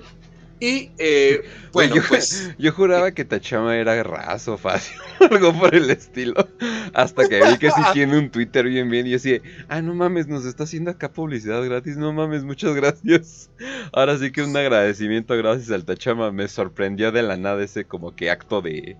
Una cosa es que te digan, ay, qué chidos podcast tienen. Y otra cosa es que literalmente estén haciendo cosas por ti. Es como, a la verga, ok, muchas gracias. Wey, la comunidad de Warhammer es la comunidad más wholesome que he visto en toda mi vida. Cabrón, por mucho, sí. Y sus pinches dramas nada que ver. no hablemos de drama, pero cuando me contaron el drama, Un saludo, Un saludo a Horus de Warhammer 40k en México, ah no, Latinoamérica y a Biblioteca el Fulgrim. Bueno, el Fulgrim es buen pedo, él hasta, ¿cómo se dice? Ah, sí, el Fulgrim es súper buen este, pedo. Es hasta, mod de nuestro grupo, entonces. Eh, también Horus nos cae bien, nada más que no le hagan tanto al drama, o sea, sí, ya ni modo, pues saben que hay gente que se va a meter así para joder en los grupos y pues no le den importancia, así, así le hacen ganar más, le hacen ganar la batalla a ellos. Solo cierra los ojos. Solo cierra los ojos y bloquealo. bueno, sí, y en primer lugar, pues hay que aprender de eso. A los, los que no sepan, pues a los de Warhammer 40 acá en Latinoamérica, los casi los tumban por los episodios de Warhammer eh, Plus. ¿Quién lo hubiera dicho? Facebook. Este, dicho? Pero sí, o sea, es que Facebook, o sea, una cosa es Telegram, que es muy underground, de hecho. Ajá. Eh, bueno, ya no tanto, pero antes sí, lo sigue siendo de esta cierta manera. Eh, es mucho menos Pero Facebook es Facebook. Y lo debo desinstalando, así que... Por eso vayan a Telegram, no, no confíen en Facebook y mejor vayan con esos compañeros de, de Warhammer Minus, esos pochos ahí que siempre suben los estos, ya saben qué, a Telegram. Entonces, pues mejor vayan allá y porque si no va a pasar lo que va a pasar, lo que le pasó a los a Horus y a ellos, ¿no? Pero si no le den importancia y, y bueno, pues ni modo. Y, pues lo bueno es que no pasa nada y el grupo ahí sigue, ¿no? Sí, exacto. Los queremos mucho. Pásenla muy bonito esta noche. Y pues, Facio, ya te dejo a ti para que puedas decir la frase emblemática. Ajá, entonces, bueno, pues eh, gente, esperamos que les haya gustado este episodio de los eh, Cruzados de Damocles. La siguiente semana estaremos hablando de, uy, se viene el programa de Ariman, de los mil hijos. Uy. Otro personajazo. Ya tenemos uno de Tracing, de Farsight. Creo que sería nuestro tercer episodio de personaje, así como tal. Y si Entonces vamos a hablar de Ariman, de sus novelas. Entonces, bueno, parte de sus novelas, no todas, pero parte de su historia, desde el momento, desde la Gran Cruzada hasta el, que está haciendo ahorita. Sí, tiene un putero, ese es el pedo. Eh, pero bueno, trataremos de hacer el resumen más, más digerible que podamos, porque sí son un chingo. Y porque es un personaje bastante importante si Si quieren, bueno, para, esto es para el siguiente episodio. Más que nada son tres novelas, o sea, eh, siendo honestos, son tres novelas. Pero tiene historias cortas y aparte tiene una serie, o sea, aparte que los cuentos de, de, Tesias o no me acuerdo, o algo por el estilo, no son tan largas, igual son historias cortas. Pero ya cuando unes todo, es como, a la verga, es un chingo. Sí. Oye, hasta conoce Necrones. Exacto. Y de hecho tiene un super diálogo con Necrones, entonces Ah, sí está, va a estar muy jugosito ese, ese programa. Y, no quiere echar mierda, pero no soy gran fan de John French. Y en estas novelas sí fue así de, oh, John French. Ay, güey. Me sorprendió, eso es todo lo que digo. Sí, o sea, bueno, ahí, le sabe, sí le sabe. Pero bueno, pues estaremos ahí en Telegram, ya saben, em, tanto en nuestro grupo como en nuestro canal, eh, en YouTube, en Evox, en Spotify, en Anchor, eh, en todos estos canales. Eh, le enviamos también un saludo a, al buen Rincón de McGrath, que también nos mandó un saludo en su en comentarios de los videos ah, pasados. La sorpresa, eh, la sorpresa.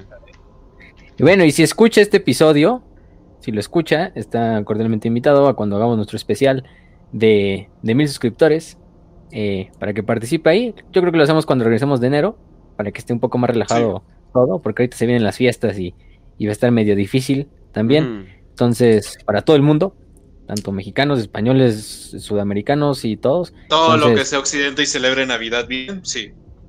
Pues sí. Eh, este Saturnalia. Ah, este, pero de hecho, aprovechando, también visiten mi canal de Telegram de Ultimus Romanorum. Ahí les pusimos el, link en el chat hace rato, pero si no, ahorita se los volvemos a poner. Pues ahí estaría subiendo pequeños pedazos de historia. Es un poco, más un espacio personal ahí de hobby para hablar de historia. Quizá algún día le haga una página y también lo ven en Facebook, pero ahorita lo dejamos mientras con el canal de Telegram. Y bueno, pues ahí está, ¿no? Entonces, pues nos vemos la siguiente semana con el episodio de Ariman. Vean las novelas que les recomendamos. Vamos a estar tratando las de subir a la biblioteca. Luego se nos olvida el pedo por las, las cosas que tenemos que hacer, pero, pero, pero, pero ahí las, yo creo que las, yo creo que por lo menos la de Espada de Damocles ahí la tengo descargada, entonces la subo al rato. Y bueno, eh, nos vemos la siguiente semana. Les damos salud y victoria. Y que el Golfo de Damocles los acompañe. Gracias, Facio.